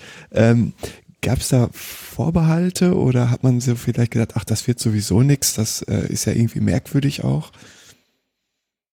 In 98 hat es hat's das sicher gegeben. Und dann mhm. haben äh, sicher Leute gedacht, äh, was, was, was, wird, was bringt das? Oh, lass ihn nur und so. Äh, aber das ist jetzt wirklich keine, äh, keine Diskussion mehr. Äh, mhm. Denn was wir sehen auch in Maastricht an der Uni, ja, gibt es nur jetzt ganz viele Living Labs. So, ähm, ähm, auch das wird kopiert. Hè? So, man hat Living Labs in äh, verschiedenen Ebenen, Rehabilitation oder äh, the Public Health oder äh, ja, ganz viele Ebenen, weil mhm. man sieht jetzt, was äh, der Mehrwert ist, wenn man da zusammenarbeitet. Hè? Zwischen, äh, und die Praxis ist ganz breit. Äh, und natürlich, wenn man guckt, eigentlich ganz am Anfang, die Krankenhäuser, zum Beispiel die, die universitären Medical Hospitals, ja, da war es ja immer natürlich, dass man da zusammenarbeitet. Aber was wir gemacht haben, wir haben das auch in anderen Ebenen gemacht und vor allem in Ebenen, wo eigentlich nie Forschung gemacht würde. Weil eigentlich ganz viel Forschung nötig wäre in dieser Ebene. Und das mhm. gilt, denke ich, wo wir jetzt äh, uns mit beschäftigen.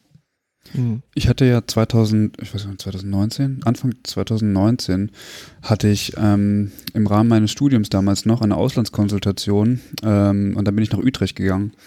Und da habe ich auch ein Heim besucht und habe dort mit einer, ähm, mit einer Person gesprochen, die gerade in Ausbildung gewesen ist.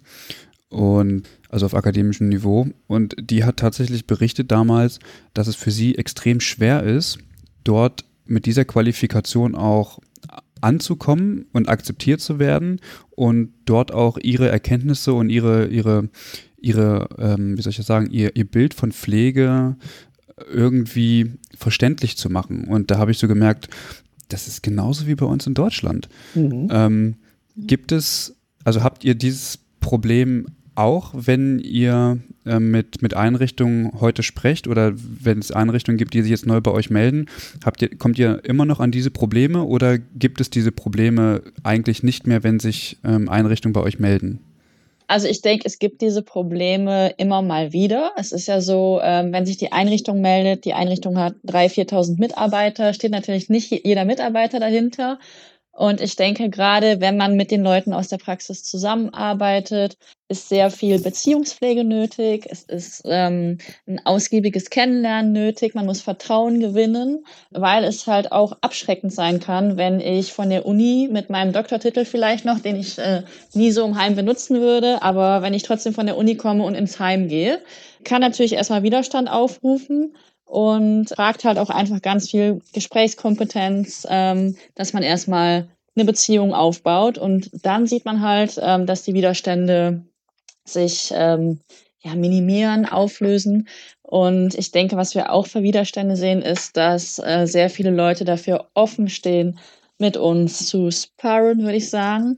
Aber wenn es dann tatsächlich um die Verhaltensänderung geht, also ich muss meine Arbeitsweise verändern, gibt es natürlich wieder neue Widerstände. Mhm. Und mhm. das sieht man halt immer wieder. Man hat natürlich auch immer wieder mit Mitarbeiterwechseln zu tun. Mhm. Und ich glaube, das ist was, was uns äh, immer begleiten wird.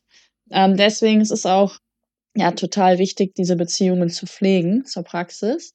Und was du als Beispiel nanntest, dass halt diese akademisch qualifizierte Person Schwierigkeiten hatte, das sehen wir auch. Also das sehen wir auch bei unseren Bachelor-Absolventen zum Beispiel, dass die nicht mit offenen Armen unbedingt im Pflegeheim empfangen werden, mhm. weil man sich halt auch abfragt, okay, ähm, was macht die Person hier? Mhm. Ähm, heißt es jetzt, dass wir nicht gut genug sind? Ähm, ändern, äh, verändern, warum? Also ja, ist okay. alles total ähm, identisch, würde ja. ich sagen.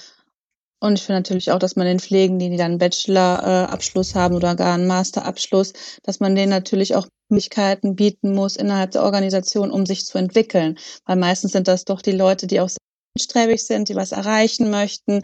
Und wenn man dann halt nur in der direkten Pflege eingesetzt wird, dann kann ich mir vorstellen, dass das dann nach kurzer Zeit dann nicht mehr interessant genug ist und dass sie dann doch irgendwie den Sektor verlassen oder sich irgendwie äh, an der Fachhochschule tätig werden oder so. Und da denke ich, da gibt es auch in den Niederlanden, vor allen Dingen in der stationären Pflege, da muss man halt auch noch dran arbeiten, welche Aufgaben, welche Rollen kann man sich jetzt zusammen überlegen, die dann halt auch diese Bachelor- oder Master ähm, äh, Pflegen ausführen können.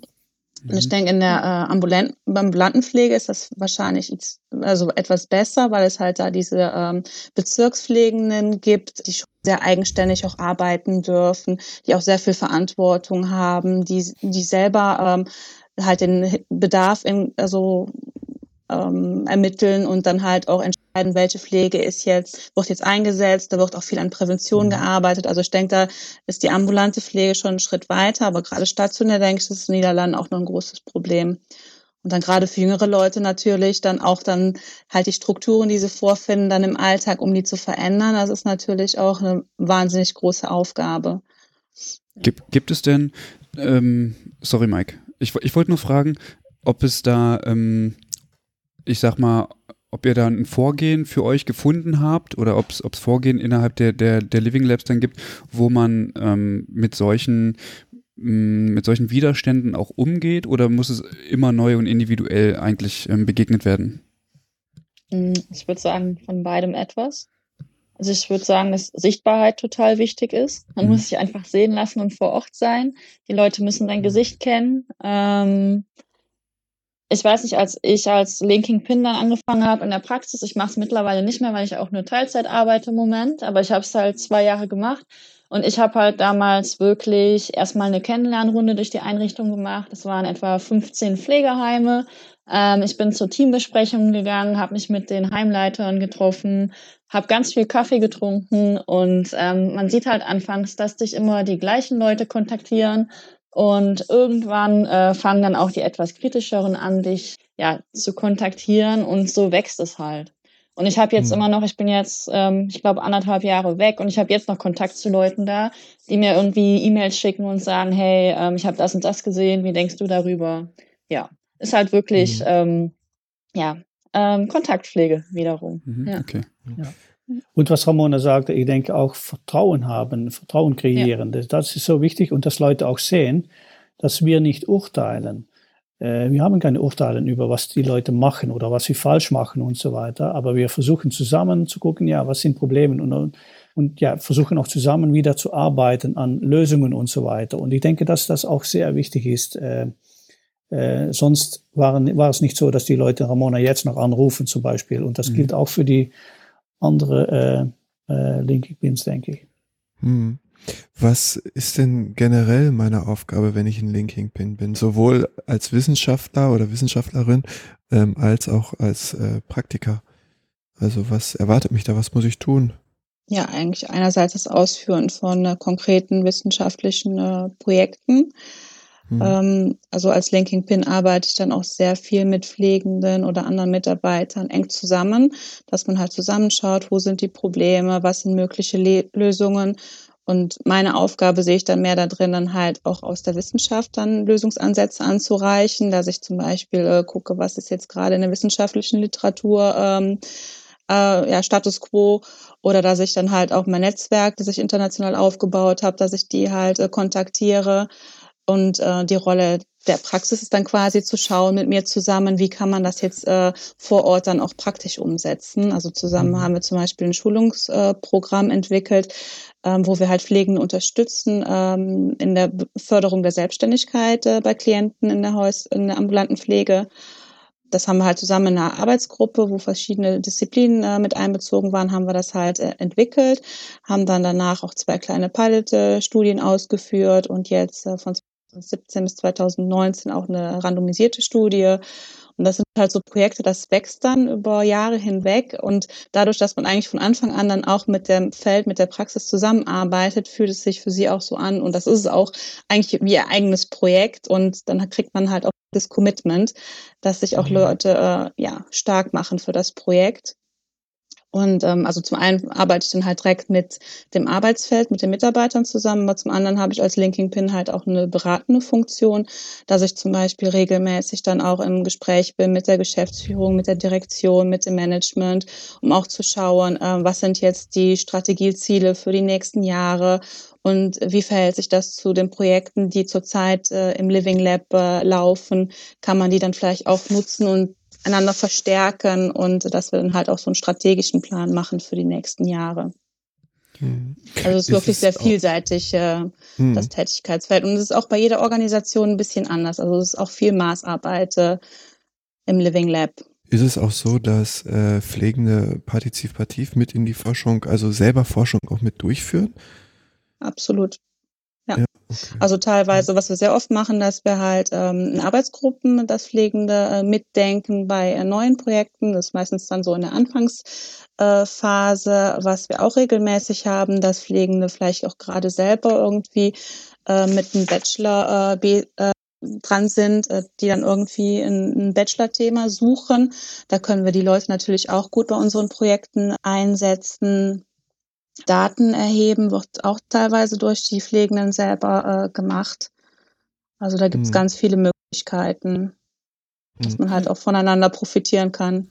Das erhöht auch extrem die Akzeptanz für Wissenschaft im praktischen Bereich, oder? Ja. Also das ist doch immens.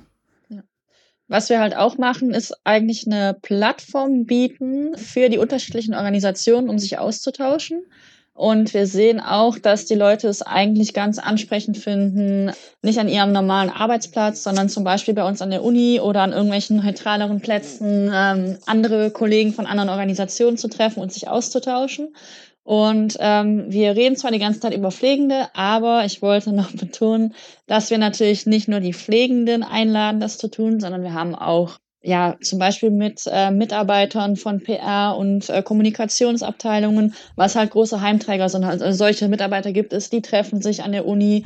Ähm, es gibt ganz viele Verwaltungsangestellte, die sich treffen bei uns. Es gibt der Heimbeirat, der trifft sich bei uns. Es gibt vielfältige Möglichkeiten. Also es sind tatsächlich nicht nur die Leute, die am Bett pflegen, sondern ähm, jeder innerhalb der Organisation. Ja man versucht halt nicht nur innerhalb der Organisation so eine Infrastruktur zu schaffen, sondern halt auch außerhalb. Und dass halt jeder, der angeschlossen ist beim Living Lab, dass die auch regelmäßig miteinander Kontakt haben, sich austauschen. Und ich denke mal, das ist auch ein großer Mehrwert für unsere Partner. Hm. halt ermöglichen. Diese, diese äh, Linking ähm, Pins, Pin, Pins. Ähm, genau, erinnert ein bisschen an äh, Chefärzte und ihre Professuren. Also also mich zumindest, ähm, gerade hier in Deutschland ist es ja oft so, oder größtenteils so, also wenn ich Pflegewissenschaftler werde, ist meine direkte Verbindung zur Praxis in der Regel komplett unterbrochen erstmal. Außer ich baue mir natürlich mein Netzwerk auf mit einzelnen Einrichtungen, die ich vielleicht, wo ich einen Austausch habe, aber wo ich nicht selber noch mit in die Praxis gehe. Und das ist ja bei der Ärzteschaft zumindest anders. Also ähm, dort haben ja die Chefärzte noch ihre Professur und äh, verbinden sozusagen Praxis und äh, Theorie. Ja, aber Mike, es kommt das ein drauf an, oder? Also mhm. du gehst ja als Pflegewissenschaftler oder Pflegewissenschaftlerin auch manchmal in die Praxis, in einer, im Rahmen von einer Pflegeentwicklung oder sowas. Ja, aber das ist, also ja, natürlich, aber dann bin ich ja, habe ich nichts partizipativ irgendwie das Projekt mit der Praxis irgendwie erschlossen oder mir die Forschungsfrage überlegt, sondern das habe ich mir erstmal hier äh, an meinem Bürostuhl äh, äh, ausgedacht. Ja klar, aber du bist ja auf die, also du kannst ja trotzdem eigene, eigene Forschungsprojekte anstoßen und innerhalb deines Hauses mit den Stationen, mit den Pflegenden durchführen, die dann auch partizipativ ja, ja, ja, agieren. Klar. Ja, ja, ja, ja. ja, das ist halt auch noch eine Aufgabe, die ich habe als Linking Pin, dass ich halt diese äh, Wissenschaftskommissie oder wissenschaftliche Arbeitsgruppe, äh, Jan ähm, hat da auch noch, hat auch schon kurz darüber geredet, ähm, dass ich da halt diese Gruppe leite und wir sitzen da auch wieder zusammen mit einer multidisziplinären Gruppe, Pflegende, ein Physiotherapeut, eine Psychologin, äh, eine Ärztin. Ähm, und dass wir halt schauen, was sind zurzeit Probleme in der Praxis und wie mhm. können wir die durch wissenschaftliche Erkenntnisse lösen dass wir halt auch zusammen Projekte entwickeln, die zusammen ausführen, auch ganz, ganz nach Interessengebiet. Also wenn dann wieder ein neues Projekt ansteht, dann frage ich auch, oh ja, wer findet das interessant, wer möchte da gerne mitarbeiten? Und das kann dann halt in unterschiedlichen Formen sein, in einer Arbeitsgruppe Daten erheben äh, und so weiter. Und ähm, wir gucken halt auch zusammen, ja, wie können wir jetzt die Kenntnisse, die wir dann erzielen durch die Studien, wie kriegen wir das wieder zurück in die Praxis? Ja, einerseits ist es natürlich so, diese Gruppe äh, ist halt sehr, ähm, ja, wie soll ich sagen, sehr motiviert. Also ich sage halt auch immer, dass sie auch, wenn sie in anderen Arbeitsgruppen innerhalb der Organisation zusammentreffen, dass sie halt dann auch immer natürlich erzählen müssen von oder sollten von unseren Projekten. Aber wir suchen halt auch eine andere Möglichkeiten. Zum Beispiel haben wir regelmäßig in unserem Personalsblatt, also von der Organisation dann, haben wir dann Artikel, äh, wir organisieren für, für die Angestellten Thematage zu bestimmten Themen. Also so versuchen wir halt dann auch die Kenntnisse wieder zurückzugeben in die Praxis. Was sind aktuell so Forschungsprojekte, die ihr bearbeitet im Rahmen des Living Labs? Ja, wir haben eigentlich drei Hauptthemen oder Themenschwerpunkte. Der erste wäre eigentlich äh, die Verbesserung des des direkten Unterstützungs- und äh, Pflegeangebotes. Da kann man zum Beispiel daran denken, wie kann ich jetzt hilfsbedürftige Menschen, aber auch die Familie äh, mehr einbeziehen beziehen in den Pflegeprozess. Äh, wie kann ich die Selbstständigkeit und optimal fördern? Wie kann ich zum Beispiel auch mit Hilfsbedürftigen mit Demenz besser kommunizieren? Dann die zweite Forschungslinie, die bezieht sich dann mehr auf Personal- und Innovationsmanagement. Zum weil, ähm, ja, wie kann ich dann auch evaluieren, äh, die Qualität der Pflege evaluieren und wie kann ich die Daten dann auch wieder nutzen, um die Pflege zu verbessern? Wie viel Personal brauche ich? In welcher Zusammenstellung? Äh, solche Fragestellungen. Und äh, die dritte Forschungslinie wären wirklich radikale Veränderungen, zum Beispiel, wenn man neue Wohnformen anbietet zum Beispiel äh, Pflegebauernhöfe äh, oder wenn man ein neues äh, Finanzierungsmodell einführt. Ähm, da sind wir halt auch gerade mit beschäftigt in der ambulanten Pflege. Also das wären so die drei Themenschwerpunkte, die mhm. wir haben. Das sind äh, die Themenschwerpunkte. Zugleich haben wir aber auch natürlich die Corona-Pandemie. Und da sollten wir vielleicht noch hinzufügen, dass eigentlich schon seit ähm, Mitte März, würde ich sagen, ähm, sehr vieles pausiert. Also wir haben uns tatsächlich dazu entschlossen, als Living Lab das Personal auch nicht extra zu belasten in der Situation und hatten eigentlich gesagt, dass wir keine Daten erheben im Moment, also dass wir ähm, mit bestehenden Daten natürlich weiterarbeiten können, aber tatsächlich die Praxis nicht belasten möchten. Im Laufe der Zeit haben sich dann ähm, aktuelle Projekte ermöglicht oder ergeben, würde ich sagen, auch fürs Ministerium, wo wir zum Beispiel ähm, die schrittweise Wiedereröffnung der Heime gemonitort haben. Das machen wir auch im Moment mhm. noch. Also hier war es tatsächlich auch so, dass sich die Heime im Lockdown befunden haben, dass die äh, Bewohner keine Kontakte oder keine Besucher empfangen durften. Und wir haben dann äh, im Auftrag des Ministeriums zusammen mit anderen Living Labs, die es auch in den Niederlanden mittlerweile gibt, ja geschaut, welchen Einfluss diese, Kontaktverbot oder dieses Besuchsverbot hatte. Also das wäre so total aktuell. So, und um, um dann noch ein bisschen zu ergänzen, äh, in was alles schon gesagt war, ist auch, dass wir, wir das waren auch, das sind alles konkrete Projekte, die gehen über neue Kenntnisse entwickeln, um äh, die Lebensqualität, Pflegequalität und äh, die Arbeitsqualität zu äh, verbessern. Aber was wir auch machen, ist Forschung nach ähm, neue Arten von Ausbildung oder Forschung nach neue Methoden von Forschung. Und wir, zum Beispiel am letzten, wir, wir machen alle äh, unterschiedliche Forschung von Reviews, qualitative Forschungen, Fokusgruppen, weiß ich was alles, bis die äh, mehr die äh, ganz großen Randomized Clinical Trials, die wir machen und so mhm. weiter.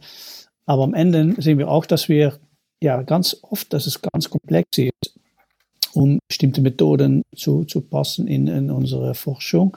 Und vor allem auch, wenn es geht um zum Beispiel das Messen von ähm, Erfolgen und so weiter, dass es auch immer schwierig ist. So, wir haben auch da neue Methoden entwickelt und das ist auch einige, das, das ist auch, was wir machen in den Living Labs. So, das ist, so, mhm. so, das ergänzt ein bisschen, was schon alles gesagt würde. Mhm.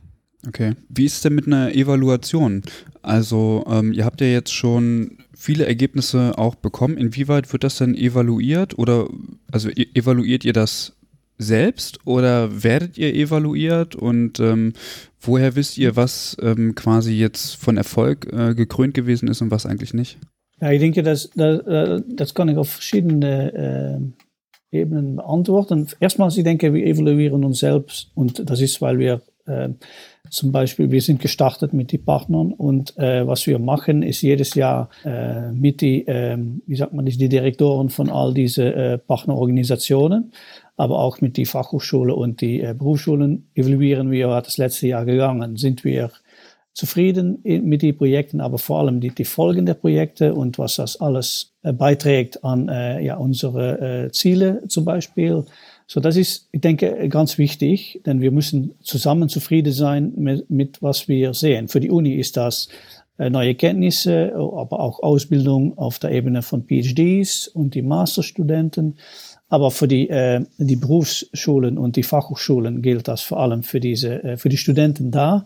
Und natürlich für die äh, Praxis, äh, die Pflegepraxis gilt es für die Beiträge an der Praxis, Praxis wenn es kommt zum Lebensqualität von den alten Leuten, aber die, die, die, äh, die Pflegequalität und so weiter. Mhm. Das, das ist eins. Zweitens ist, denke ich, dass die Arbeit, äh, die Evaluationen, was wir auch machen, ist, dass wir gucken äh, nach unseren anderen Stakeholders und, und, vor allem unsere Peers. Was finden die von unseren Projekten? Und, äh, und das sieht man auch äh, zurück in die Reviews, die wir bekommen von unserer, über unsere Arbeit. Äh, dann habe ich es auch zum Beispiel über die, äh, zum ersten Mal über die, die Qualität von äh, die Publikationen in die Wissenschaft, äh, da, mhm. was wir da bekommen und vor allem auf die internationalen Kongressen, wie wir über reden und so weiter. Und wir sehen, dass da ganz viel kopiert wird und ganz viel, äh, dass wir auch ganz viel Impact haben da. Aber das gilt auch für den Impact auf der Nationalebene, wenn es geht um den Policy. Hè? So was macht das Ministerium mit unseren Forschungsresultaten oder, oder andere äh, wichtige Organisationen. Und auch da sehen wir, dass da ja ganz viel übergenommen, übernommen wird oder benutzt wird für neuen Policy. Hè? Gesetzgebung. Ja. Und, Gesetzgebung und so weiter. Und, und da sehen wir, äh, äh, auch da sieht man, sehen wir ganz viel äh, ja, positiv. Das auch ist ein, ein, ein, wie sagt man das, ein Indikator für uns, ja, für Evaluation. Ja zum Letzten, und das ist äh, neu, dass wir, ja, ich denke, einige der Dinge, da, wo wir nicht so gut in waren, war, ähm, dass wir jedes Jahr mal äh, so ein Übersicht machen, was wir alles gemacht haben und vor allem den Impact, die wir hatten. Denn wir, wir kamen ganz oft von Leuten außer unserer Organisation, die advisierten uns, ja, eigentlich, er macht so viel, aber ganz wenig Leute wissen, was er so viel macht. Und da sind wir auch äh, angefangen mit ein bisschen ja, PR, Public Relations, äh, wie, wie hat ihr das gerade gesagt, da haben wir schon mal geholfen im Anfang. Und, und, und was das heißt, ist eigentlich, dass wir mit Websites, mit äh, äh, Social Media, aber jetzt mit Jahrübersichten sehen lassen, was wir machen. Und die Jahrübersichten ist auch eine Folge, das ist etwas, das Letzte, was ich sagen möchte, ist, dass wir sind jetzt zwei, drei Jahren haben wir auch eine Kofinanzierung von diesen Living Labs durch das Ministerium. Und mhm. äh, das Ministerium hat gesehen, was wir alles machen und äh, was die Erfolge sind für die Clinical Praxis. Und ja, ich denke, dass das auch in ganz vielen Ländern so ist, wenn man es hat über die Altenpflege, dass ja ganz oft, wenn das in den Medien ist, ist es nicht, weil es so gut geht, aber meistens, weil äh, da Inzidente sind und so weiter. Und dann, ich weiß nicht, wie das in euren Ländern, äh, in Deutschland ist, aber äh, in Niederlanden, dann sagt der, äh, der Minister dann, da gibt er wieder so viele Millionen für Verbesserung und dann gehen wir wieder weiter mhm. bis das nächste Inzident. Und was wir gesagt haben, mhm. nun guck mal, was wir machen, zusammen mit diesen Leuten, äh, äh, so, äh, mit die Pflegekräfte und alle, alle Leute, die, die schon, äh, ja, die, die Ramona gerade erzählt hatte. Und seht mal, was, was, der, was der Erfolg ist, was wir machen. So in, in der Stadt die Millionen zu geben äh, irgendwo und dann abfragen, ja, was ist der Resultat? Stellen wir vor, dass ihr uns ein bisschen Kofinanzierung gibt, so dass wir noch mehr Linking Pins anstellen können und äh, auch auf der Ebene, wie die Silke sagte, Linking Pins von die Organisationen, von die Pflegeheime und die Fachhochschulen, die Berufsschulen nach die Uni. Und das Ministerium hat gesagt, ja, die haben sich überzeugen lassen und die haben drei Jahre zurück haben sie äh, das finanziert. Aber darum haben wir dann gesagt, ja, dann müssen wir auch so, so eine Jahrübersicht haben, sodass die auch jedes Jahr sehen, was machen mhm. wir. Und zweimal im Jahr haben wir ein äh, äh ganz formelles Meetings mit, mit das Ministerium, um zu erzählen, was wir machen, aber auch nicht nur zu erzählen, uns zu verantworten, aber auch zu hören, was sind die wichtig, wichtige Issues für das Ministerium und können wir da auch beitragen. So. Aber die geben uns das Geld, aber ganz unabhängig. Sie, es ist nicht so, dass das Ministerium bestimmt, was wir damit machen müssen. Wir kriegen das Geld und wir können das bestätigen, wie wir denken. Und wir sind die Partner, ne? so die, die Pflegeheime, die äh, Berufsschule, Fachhochschule und Uni, wie wir das einsetzen möchten.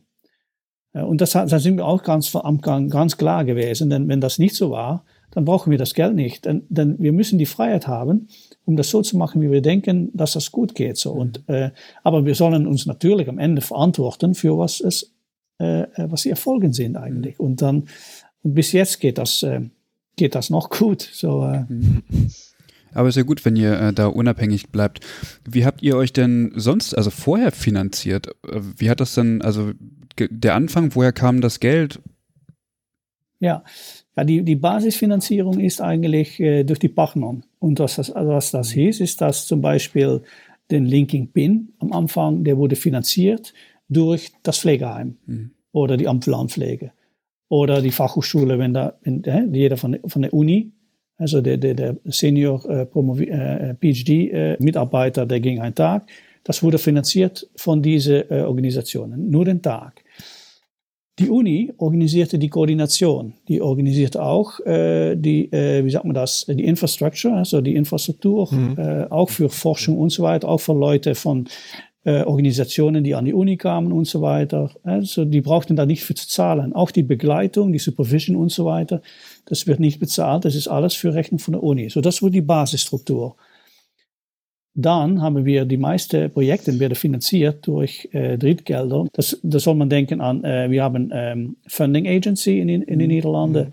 Da kann man in, Konkur in, in, Konkurrenz miteinander kann man versuchen, Forschungsgelder zu bekommen. Das haben wir gemacht.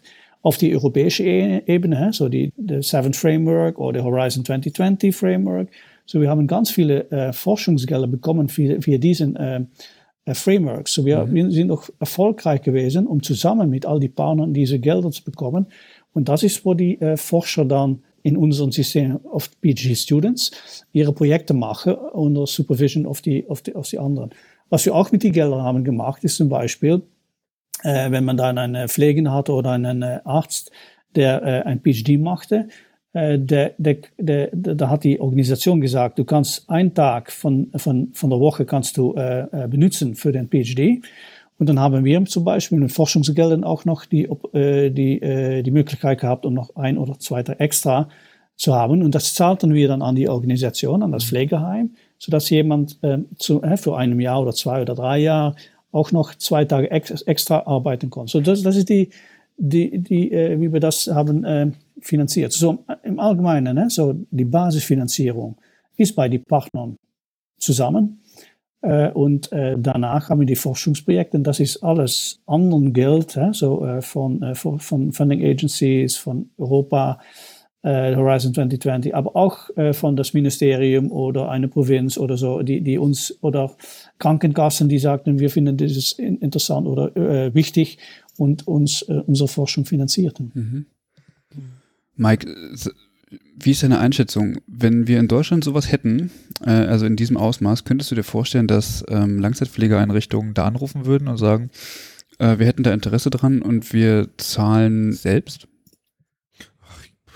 Ich glaube, so wie Jan das schon geschrieben hat, also ähm, man baut das halt langsam auf, ne? Und damit muss man halt irgendwie anfangen. Und ich glaube, dann nimmt das auch einfach so eine Dynamik an. Also also so wie Jan das beschrieben hat, könnte ich mir das hier auch gut vorstellen. Und es ist auch auf jeden Fall auch reizvoll. Also ich meine, was machen Einrichtungen denn jetzt? Die geben Geld für äh, Beratung aus, für externe Beratung, weil es vielleicht nicht so läuft. Und das ist Geld, was in den Sand gesetzt wird, weil dann kommt jemand in die Einrichtung, berät für ein horrendes äh, Honorar.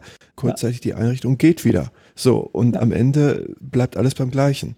So, die Gelder, und man darf nicht vergessen, die Pflegekasse stellt ja Gelder dafür bereit. Ne? Also QM-Person, äh, Qualitätsbeauftragte mhm.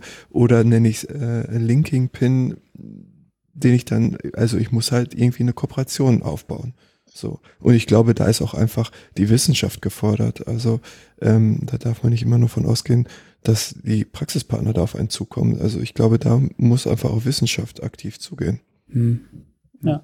Und äh, in vielen Ländern, wo ich komme, wird gesagt, ja, die, bei uns haben die Pflegeheime gar Geld für, äh, für dies zu finanzieren, für Forschung und so weiter. Und dann sage ich immer, ja, in den Niederlanden auch nicht. Äh, mhm. Das ist ein, äh, Beschluss, die die selber genommen haben. Und ja. ich denke, wie der Mike das gerade erzählt hat, das gilt hier auch so. Und, ähm, wenn man dann guckt, ja, wo gebe ich das Geld? Und äh, äh, dann kann man das ein oder zweimal ausgeben und man kann das auch ganz äh, Gerichte, so sagt man, äh, weil man auch denkt, dass das etwas bringt, etwas Extras bringt und äh, die Qualität von unseren Leuten, wo wir versorgen, dass die besser wird.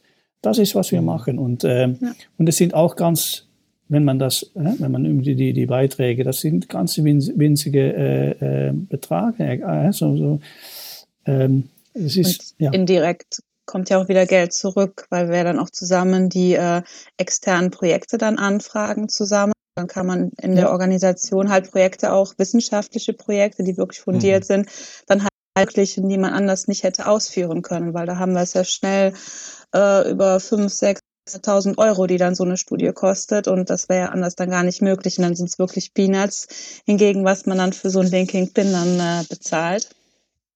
Zum Beispiel, äh, wir haben äh, zwei Jahre zurück, haben wir in Leeds sind wir gestartet, in Leeds in England mit einem Living Lab. Die haben wirklich eine Kopie gemacht, wie wir das hier machen. Wir sind da auch äh, ganz äh, oft gewesen, und, um das zu begleiten und wir arbeiten da zusammen.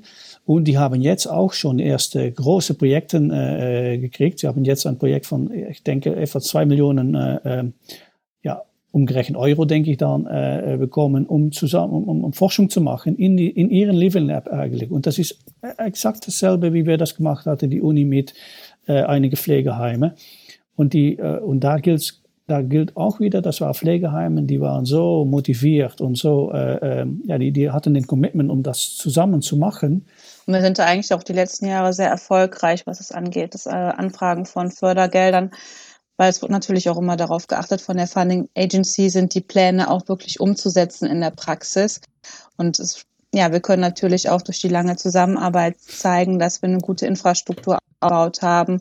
Und wenn wir sagen, wir möchten mit so und so viel Pflegeeimen zusammenarbeiten bei einer konkreten Studie, ja, dann haben wir halt dann auch schon ja das Vertrauen, dass wir das halt auch in der Praxis umsetzen können und dass es wirklich auch praktisch auszuführen ist, äh, was wir halt dann an Vorschlägen einreichen.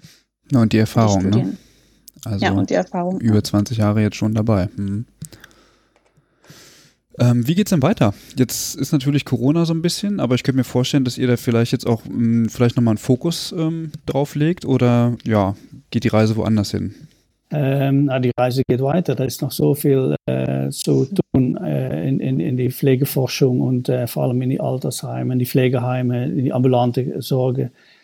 So, das ist äh, vorläufig, äh, ja, geht die Reise noch immer da weiter. Was übrigens doch, was, was etwas anderes ist, dass wir auch ganz viele Fragen doch wieder kriegen äh, von Partnern oder äh, Pflegeheimen, die auch Partner werden möchten. So, das ist für uns etwas, was wir noch, was wir besprechen in unserer Gruppe, was, und das hat vor allem zu machen mit, äh, was äh, feasible, ne? was, was praktisch äh, holbar ist, denn wir müssen, ja, ich habe erzählt über die Linking Pins, das ist ja. wirklich die, das ist die, die, die, die Core, ne? so, wie sagt man das, denn, äh, denn wo alles auf der ja, Core, die Basis. alles treibt oder so, die Basis, ja, die Kern, ja, und ja, was ich selber sehr, sehr interessant finden würde. Das habe ich schon oft gesagt, aber das ist, ja, vielleicht sind wir da jetzt ganz kurz da. Das ist die Ausbreitung von unserem Living Lab. Äh, wir, wir sitzen in ganz Süden von Limburg in den Niederlanden ja, und die Grenze nach Deutschland und Belgien die ist sehr, sehr nah. So, ich würde mal äh, äh sehr interessant finden, um den Living Lab auszubreiten mit zum Beispiel einem Pflegeheim aus Deutschland oder aus Belgien. Mhm. Und das, äh, denke ich, das würde wieder etwas Innovatives sein. Denn, denn äh, da komme ich ganz zurück, was ich am, am Anfang gesagt habe, wir können auch voneinander lernen, ganz viel. Und ähm, ja, wir haben hier Grenzen gestrichen, aber ähm, am Ende, das ist ganz kurz und äh, wir können, ja, wir haben dieselben Probleme und wir können ganz viel lernen voneinander. So das, das würde etwas, wenn es in Zukunft, ich denke, das würde sehr schön sein. Mhm. Wenn es okay. das würde gelingen. Ja, dann hoffen wir, dass ganz viele Deutsche jetzt tatsächlich auch zuhören und äh, sich dann bei euch melden. Wäre ja, ja, zu wünschen, wäre ja zu wünschen auf jeden Fall. Mhm. Haben wir irgendwas Wichtiges noch vergessen? Irgendwas, was noch total wichtig ist, was ihr noch äh, zum, zum Thema Living Lab sagen wollt? Kann ich mich denn, wenn ich Interesse an so einem Living Lab habe und mir das gerne mal anschauen würde bei euch, jetzt gerade auch für die ähm, Zuhörenden hier aus Deutschland, kann man da mal Kontakt aufnehmen und sich sowas auch mal anschauen bei euch? Sicher. Wir haben, das habe ich auch schon gesagt, wir haben ganz viele Leute aus dem Ausland auch, die bei uns kommen, um sich zu informieren und auch mal äh, in die Pflegeheime und sich umzuschauen, wie wir das machen, wie wir zusammenarbeiten und auch das, vor allem den, äh, die, die Geschichte oder die Story zu hören von anderen dann uns. Ne? So, wenn man das auch hört mhm. von Pflegekräften oder von Direktoren oder von Ärzten, dann ist es auch ein andere, äh, dann, dann hört man nicht, dass wir ein ja, das andere das vielleicht auch zu erfahren und so weiter. Und mhm. dann kann man auch sehen, wie das geht. Also das ist, ja, das, das ist sicher möglich. Ramona, es hatte sich bei Twitter noch jemand gemeldet, der hat noch eine Frage gestellt. Ja. Hast du dich darauf vorbereitet? Äh, ja, mehr oder weniger. Es geht um mein Thema. Also ich bin immer 24-7 vorbereitet. Perfekt, perfekt. genau, und zwar hatte Christian nämlich was gefragt ähm, bei, bei Twitter, der gehört hat, dass wir heute aufnehmen. Und der wollte da nochmal ähm, äh, irgendwie was zum Verhältnis Nursing Stuffing und Outcomes in der Long-Term Care äh, wissen. Seine Frage richtet sich darauf, dass er den Eindruck hat, dass es schwierig ist, evidenzbasiert irgendwelche ähm, ja, er nannte es äh, Policy Implications zu formulieren, glaube ich. Tatsächlich muss ich da zustimmen. Also was wir halt gemacht haben, ich habe seit äh, 2012 beschäftige ich mich mit dem Thema und wir haben halt ähm, zwei verschiedene Literaturstudien durchgeführt, in der wir uns angeschaut haben, ähm, Personaleinsatz und Pflegequalität, wie ist da der Zusammenhang, ist es so, wenn ich mehr Personal einsetze, dass die Pflegequalität besser wird oder wenn ich besser qualifiziertes Personal, sprich zum Beispiel Bachelor-qualifizierte Kräfte einsetze, dass dann die Pflege besser wird? Haben wir erstmal probiert, äh, anhand von Literaturstudien ähm, zu beantworten, auch fürs Ministerium.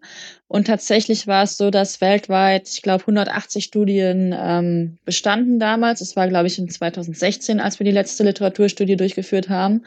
Und was wir auf Basis dieser 180 Studien eigentlich sahen, war, dass es sehr schwierig ist, auf Basis der heutigen Beweislage zu sagen, okay, es gibt einen ähm, konkreten Fachkraftschlüssel, Personalbemessungsschlüssel oder eine Fachkraftquote, die man implementieren sollte.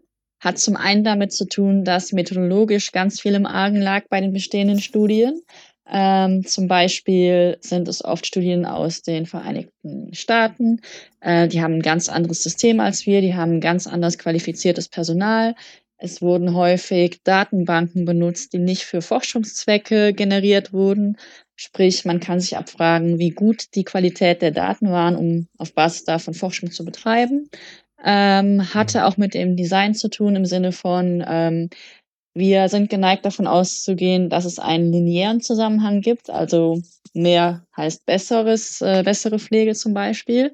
Muss auch nicht unbedingt so sein. Also so sind halt ganz viele methodologische Punkte, die man bemängeln kann ähm, und die es eigentlich schwierig machen, auf Basis der bestehenden Beweislast irgendwas zu implementieren. Ähm, wir haben uns auch selber daran versucht, ähm, ja vielleicht eine Quote für die Niederlande zu generieren. Ähm, haben zum Beispiel geschaut, okay, wie viele Bachelor-Pflegekräfte werden eingesetzt und führt das dann zu besserer Pflegequalität. Ähm, da haben wir eigentlich zum ersten Mal gesehen, dass es gar nicht so viele Bachelor-qualifizierte Pflegekräfte in den Pflegeheimen in den Niederlanden gibt. Ähm, man hat halt jahrelang versucht, auch ähm, auf nationaler Ebene mehr Leute einzusetzen in diesem Bereich. Aber wenn wir uns tatsächlich die Heime anschauen, gibt es immer noch sehr viele Pflegeheime in den Niederlanden, die es sehr schwierig finden, Bachelor-qualifiziertes Personal einzusetzen. Und ähm, es war halt tatsächlich so, dass wir zum Beispiel sahen, dass wir haben 282 Studien betrachtet und etwa die Hälfte hatte überhaupt eine Bachelor-Pflegekraft im Dienst. Hieß nicht, dass die Person tatsächlich äh, ihre ihre ganze Dienstzeit äh, auf dieser Abteilung oder Station verbracht hat, sondern dass es für die Station möglich war, die Expertise einer Bachelorkraft äh, anzufragen. Sprich, es kann so sein, dass eine Pflegekraft für ein oder zwei Heime eingesetzt wird. Und äh, wenn ich denke, okay, ich komme hier wirklich nicht weiter, dann kann ich die Person kontaktieren. Also es ist tatsächlich nicht so, dass auf allen Stationen ähm, Pflegekräfte auf Bachelorniveau eingesetzt werden.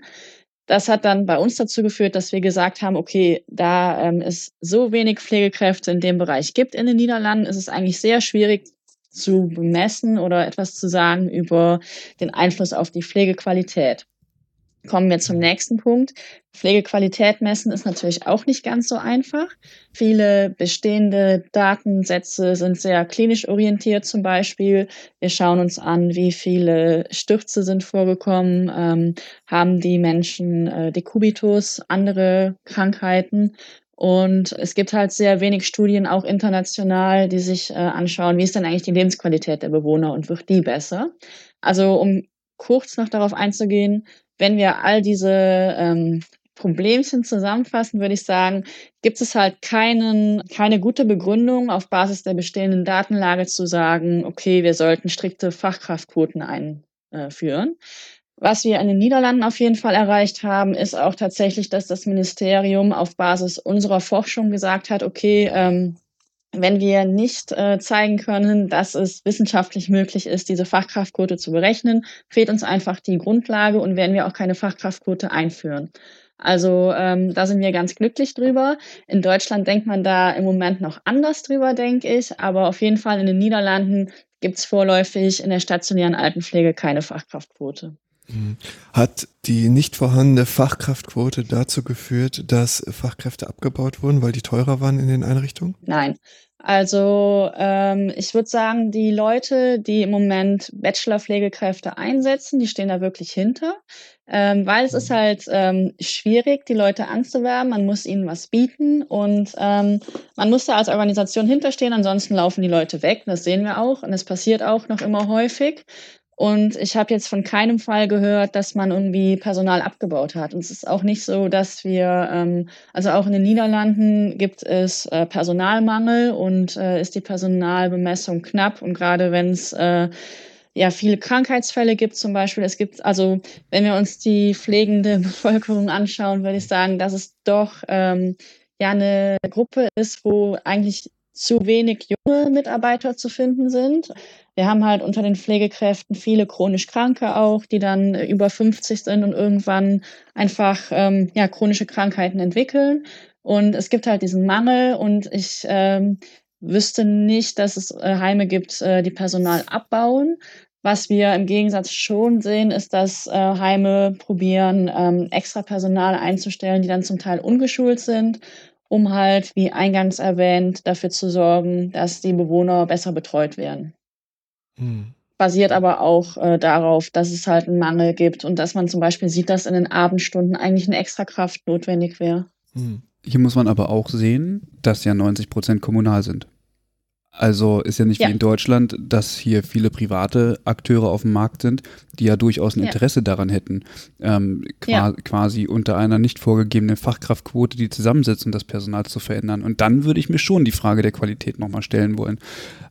Aber okay, ich sage auch gar nicht, dass es äh, keine minimale Besetzung äh, bedarf, aber was ich halt mitgeben möchte, ist die Botschaft, dass wir ähm, uns vielleicht nicht auf die Suche machen sollen nach einer strikten Fachkraftquote. Dass man halt einfach auf Heimniveau schauen soll, okay, äh, welche Bewohnerpopulation liegt hier vor, ähm, weil es ist auch, ja, auch auf Basis der MDK-Prüfungen, wenn wir uns da anschauen, wie beurteilen wir Pflegequalität, können wir uns tatsächlich am Ende des Tages auch abfragen, ob wir die richtigen Dinge bewerten im Moment. Mhm. Und ich denke halt, es gibt da irgendwie kein äh, Rezept für einen guten äh, Personalmix und dass man eigentlich experimentieren sollte. Es ist sehr schwierig. Also ich äh, bin davon überzeugt, dass äh, alle Anbieter glücklich wären, wenn wir sagen würden, okay, setzt so viele Bachelorleute ein und so viele Hilfskräfte und dann äh, ist alles super. Aber ähm, ja, die Wirklichkeit ist etwas komplexer, würde ich sagen möchte da gerne auf anfüllen, Ramona. Äh, ich bin da ganz einig, aber auch, weil das Pflegeheim nicht besteht. Das Pflegeheim besteht nicht. Also es ist ganz viele Variationen und was man in den Niederlanden sieht, wir sehen auch ganz viele Innovationen in die Pflegeheime. Zum Beispiel, ich denke, dass das schon genannt war, die Bauernhöfe, die als Pflegeheim äh, funktionieren. Ja, ich sage das ein bisschen äh, nicht, nicht gut übersetzt, denke ich, aber wo Leute äh, wohnen 24 Stunden äh, und Pflege äh, bekommen. Aber das ist auch ganz andere, äh, das ist eine andere ganze Vision sitzt dahinter. Ja, und, und da sieht man ganz viel Unterschiede in zwischen Pflegeheimen. Und das äh, heißt auch, dass da, äh, wenn das kommt mit dem Staff-Mix, dass man auch gucken muss, ja, was für Leute sind hier nötig? Was sind die Kompetenzen, die wir benötigen in dieser neuen Art von Pflegeheime?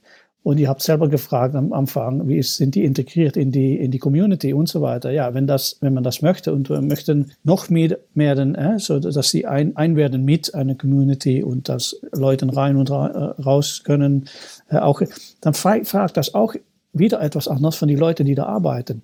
So, und das ist, warum wir suchen konstant nach dem guten Mix in den, in den Staffing.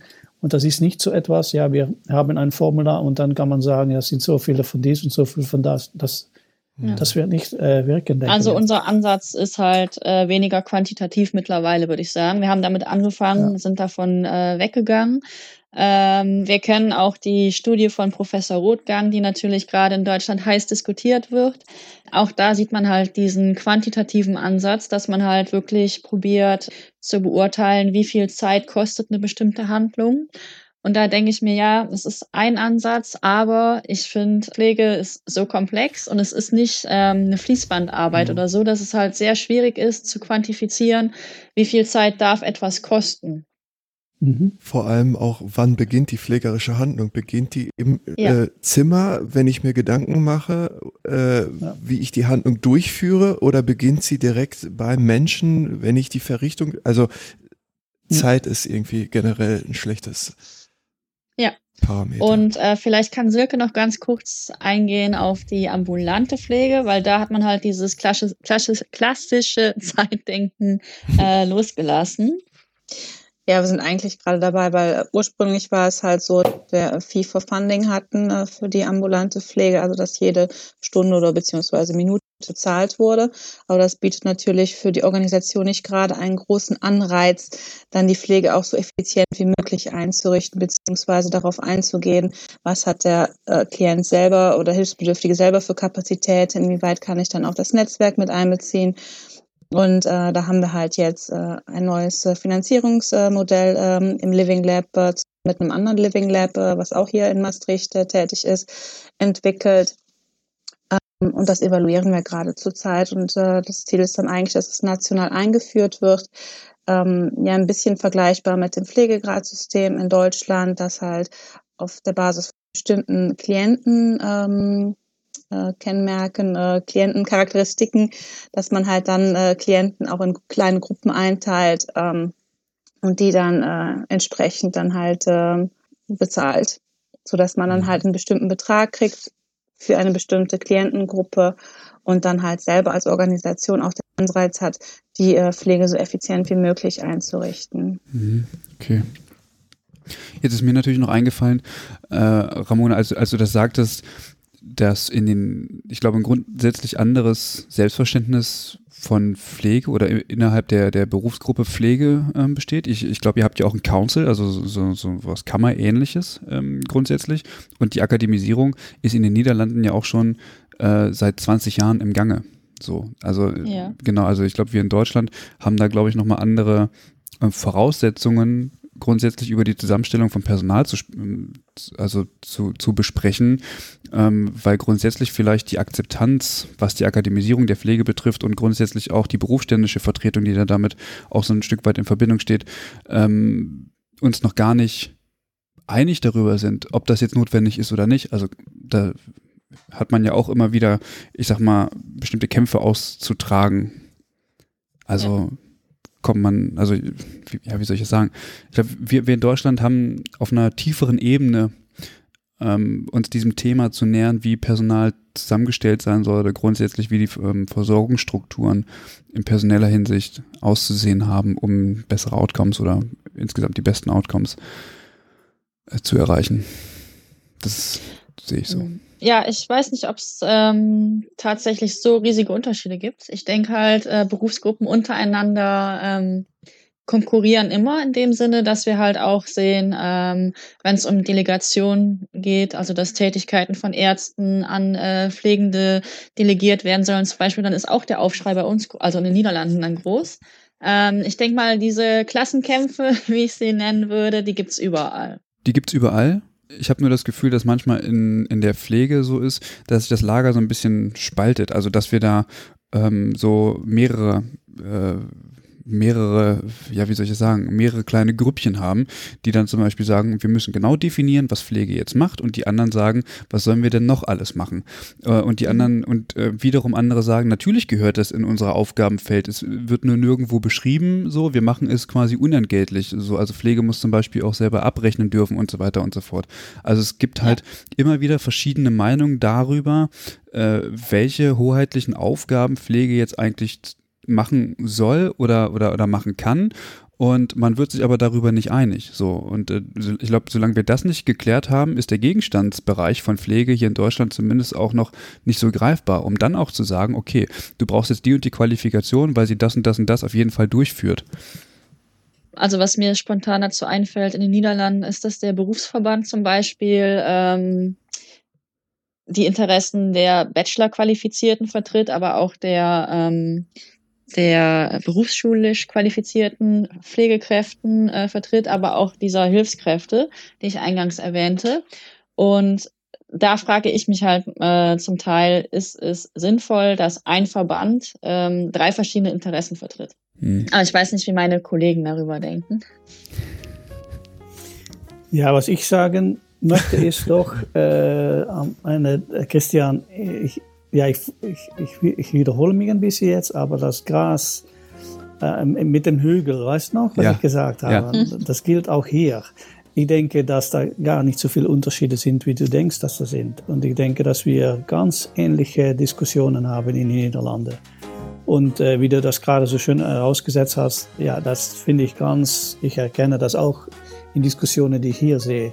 So, ich denke, dass wir doch mehr aufeinander, wie sagt man das, äh, liken. Äh, Zugehen sollten. Wir erinnern uns mehr, wir erinnern uns mehr, dann du denkst, denke mhm. ich. Okay. Das ist beruhigend, das ist sehr beruhigend. Ja. Gleichfalls. okay. Ja, ich glaube, damit haben wir die Frage, oder hast du die Frage äh, vielmehr ähm, beantwortet? Ich hoffe, er ist zufrieden. Falls nicht, dann müsst ihr euch irgendwie anders nochmal kurz schließen. Wir finden uns, genau. Genau. Ja, dann ähm, vielen Dank an euch drei, dass ihr euch die Zeit genommen habt und über das Living Lab in den Niederlanden gesprochen habt. Vielen Dank dafür. Danke für die Interesse und die Einladung. Dankeschön. Ja, ja. vielen Dank an euch. Ja, ähm, sehr gern, sehr gern. Ist ja auch sehr interessant für uns und zumal auch Fokus auf Langzeitpflege so, so ein Stück weit. Ähm, das finde ich eigentlich immer ganz gut, weil häufig ist irgendwie immer Krankenhaus und SGB V so im Vordergrund und äh, manchmal habe ich das Gefühl, dass Langzeitpflege tatsächlich ein bisschen zu kurz kommt. Deswegen ist es tatsächlich sehr schön. darüber mehr zu erfahren. Und dann auch noch solche innovativen Ansätze. Also da scheint es ja doch sehr viel Potenzial dann auch noch zu geben. Ähm, genau, damit äh, verabschieden wir uns für, für, für, für, diese Folge. Wir freuen uns auf ein, auf ein Wiederhören in ein paar Tagen.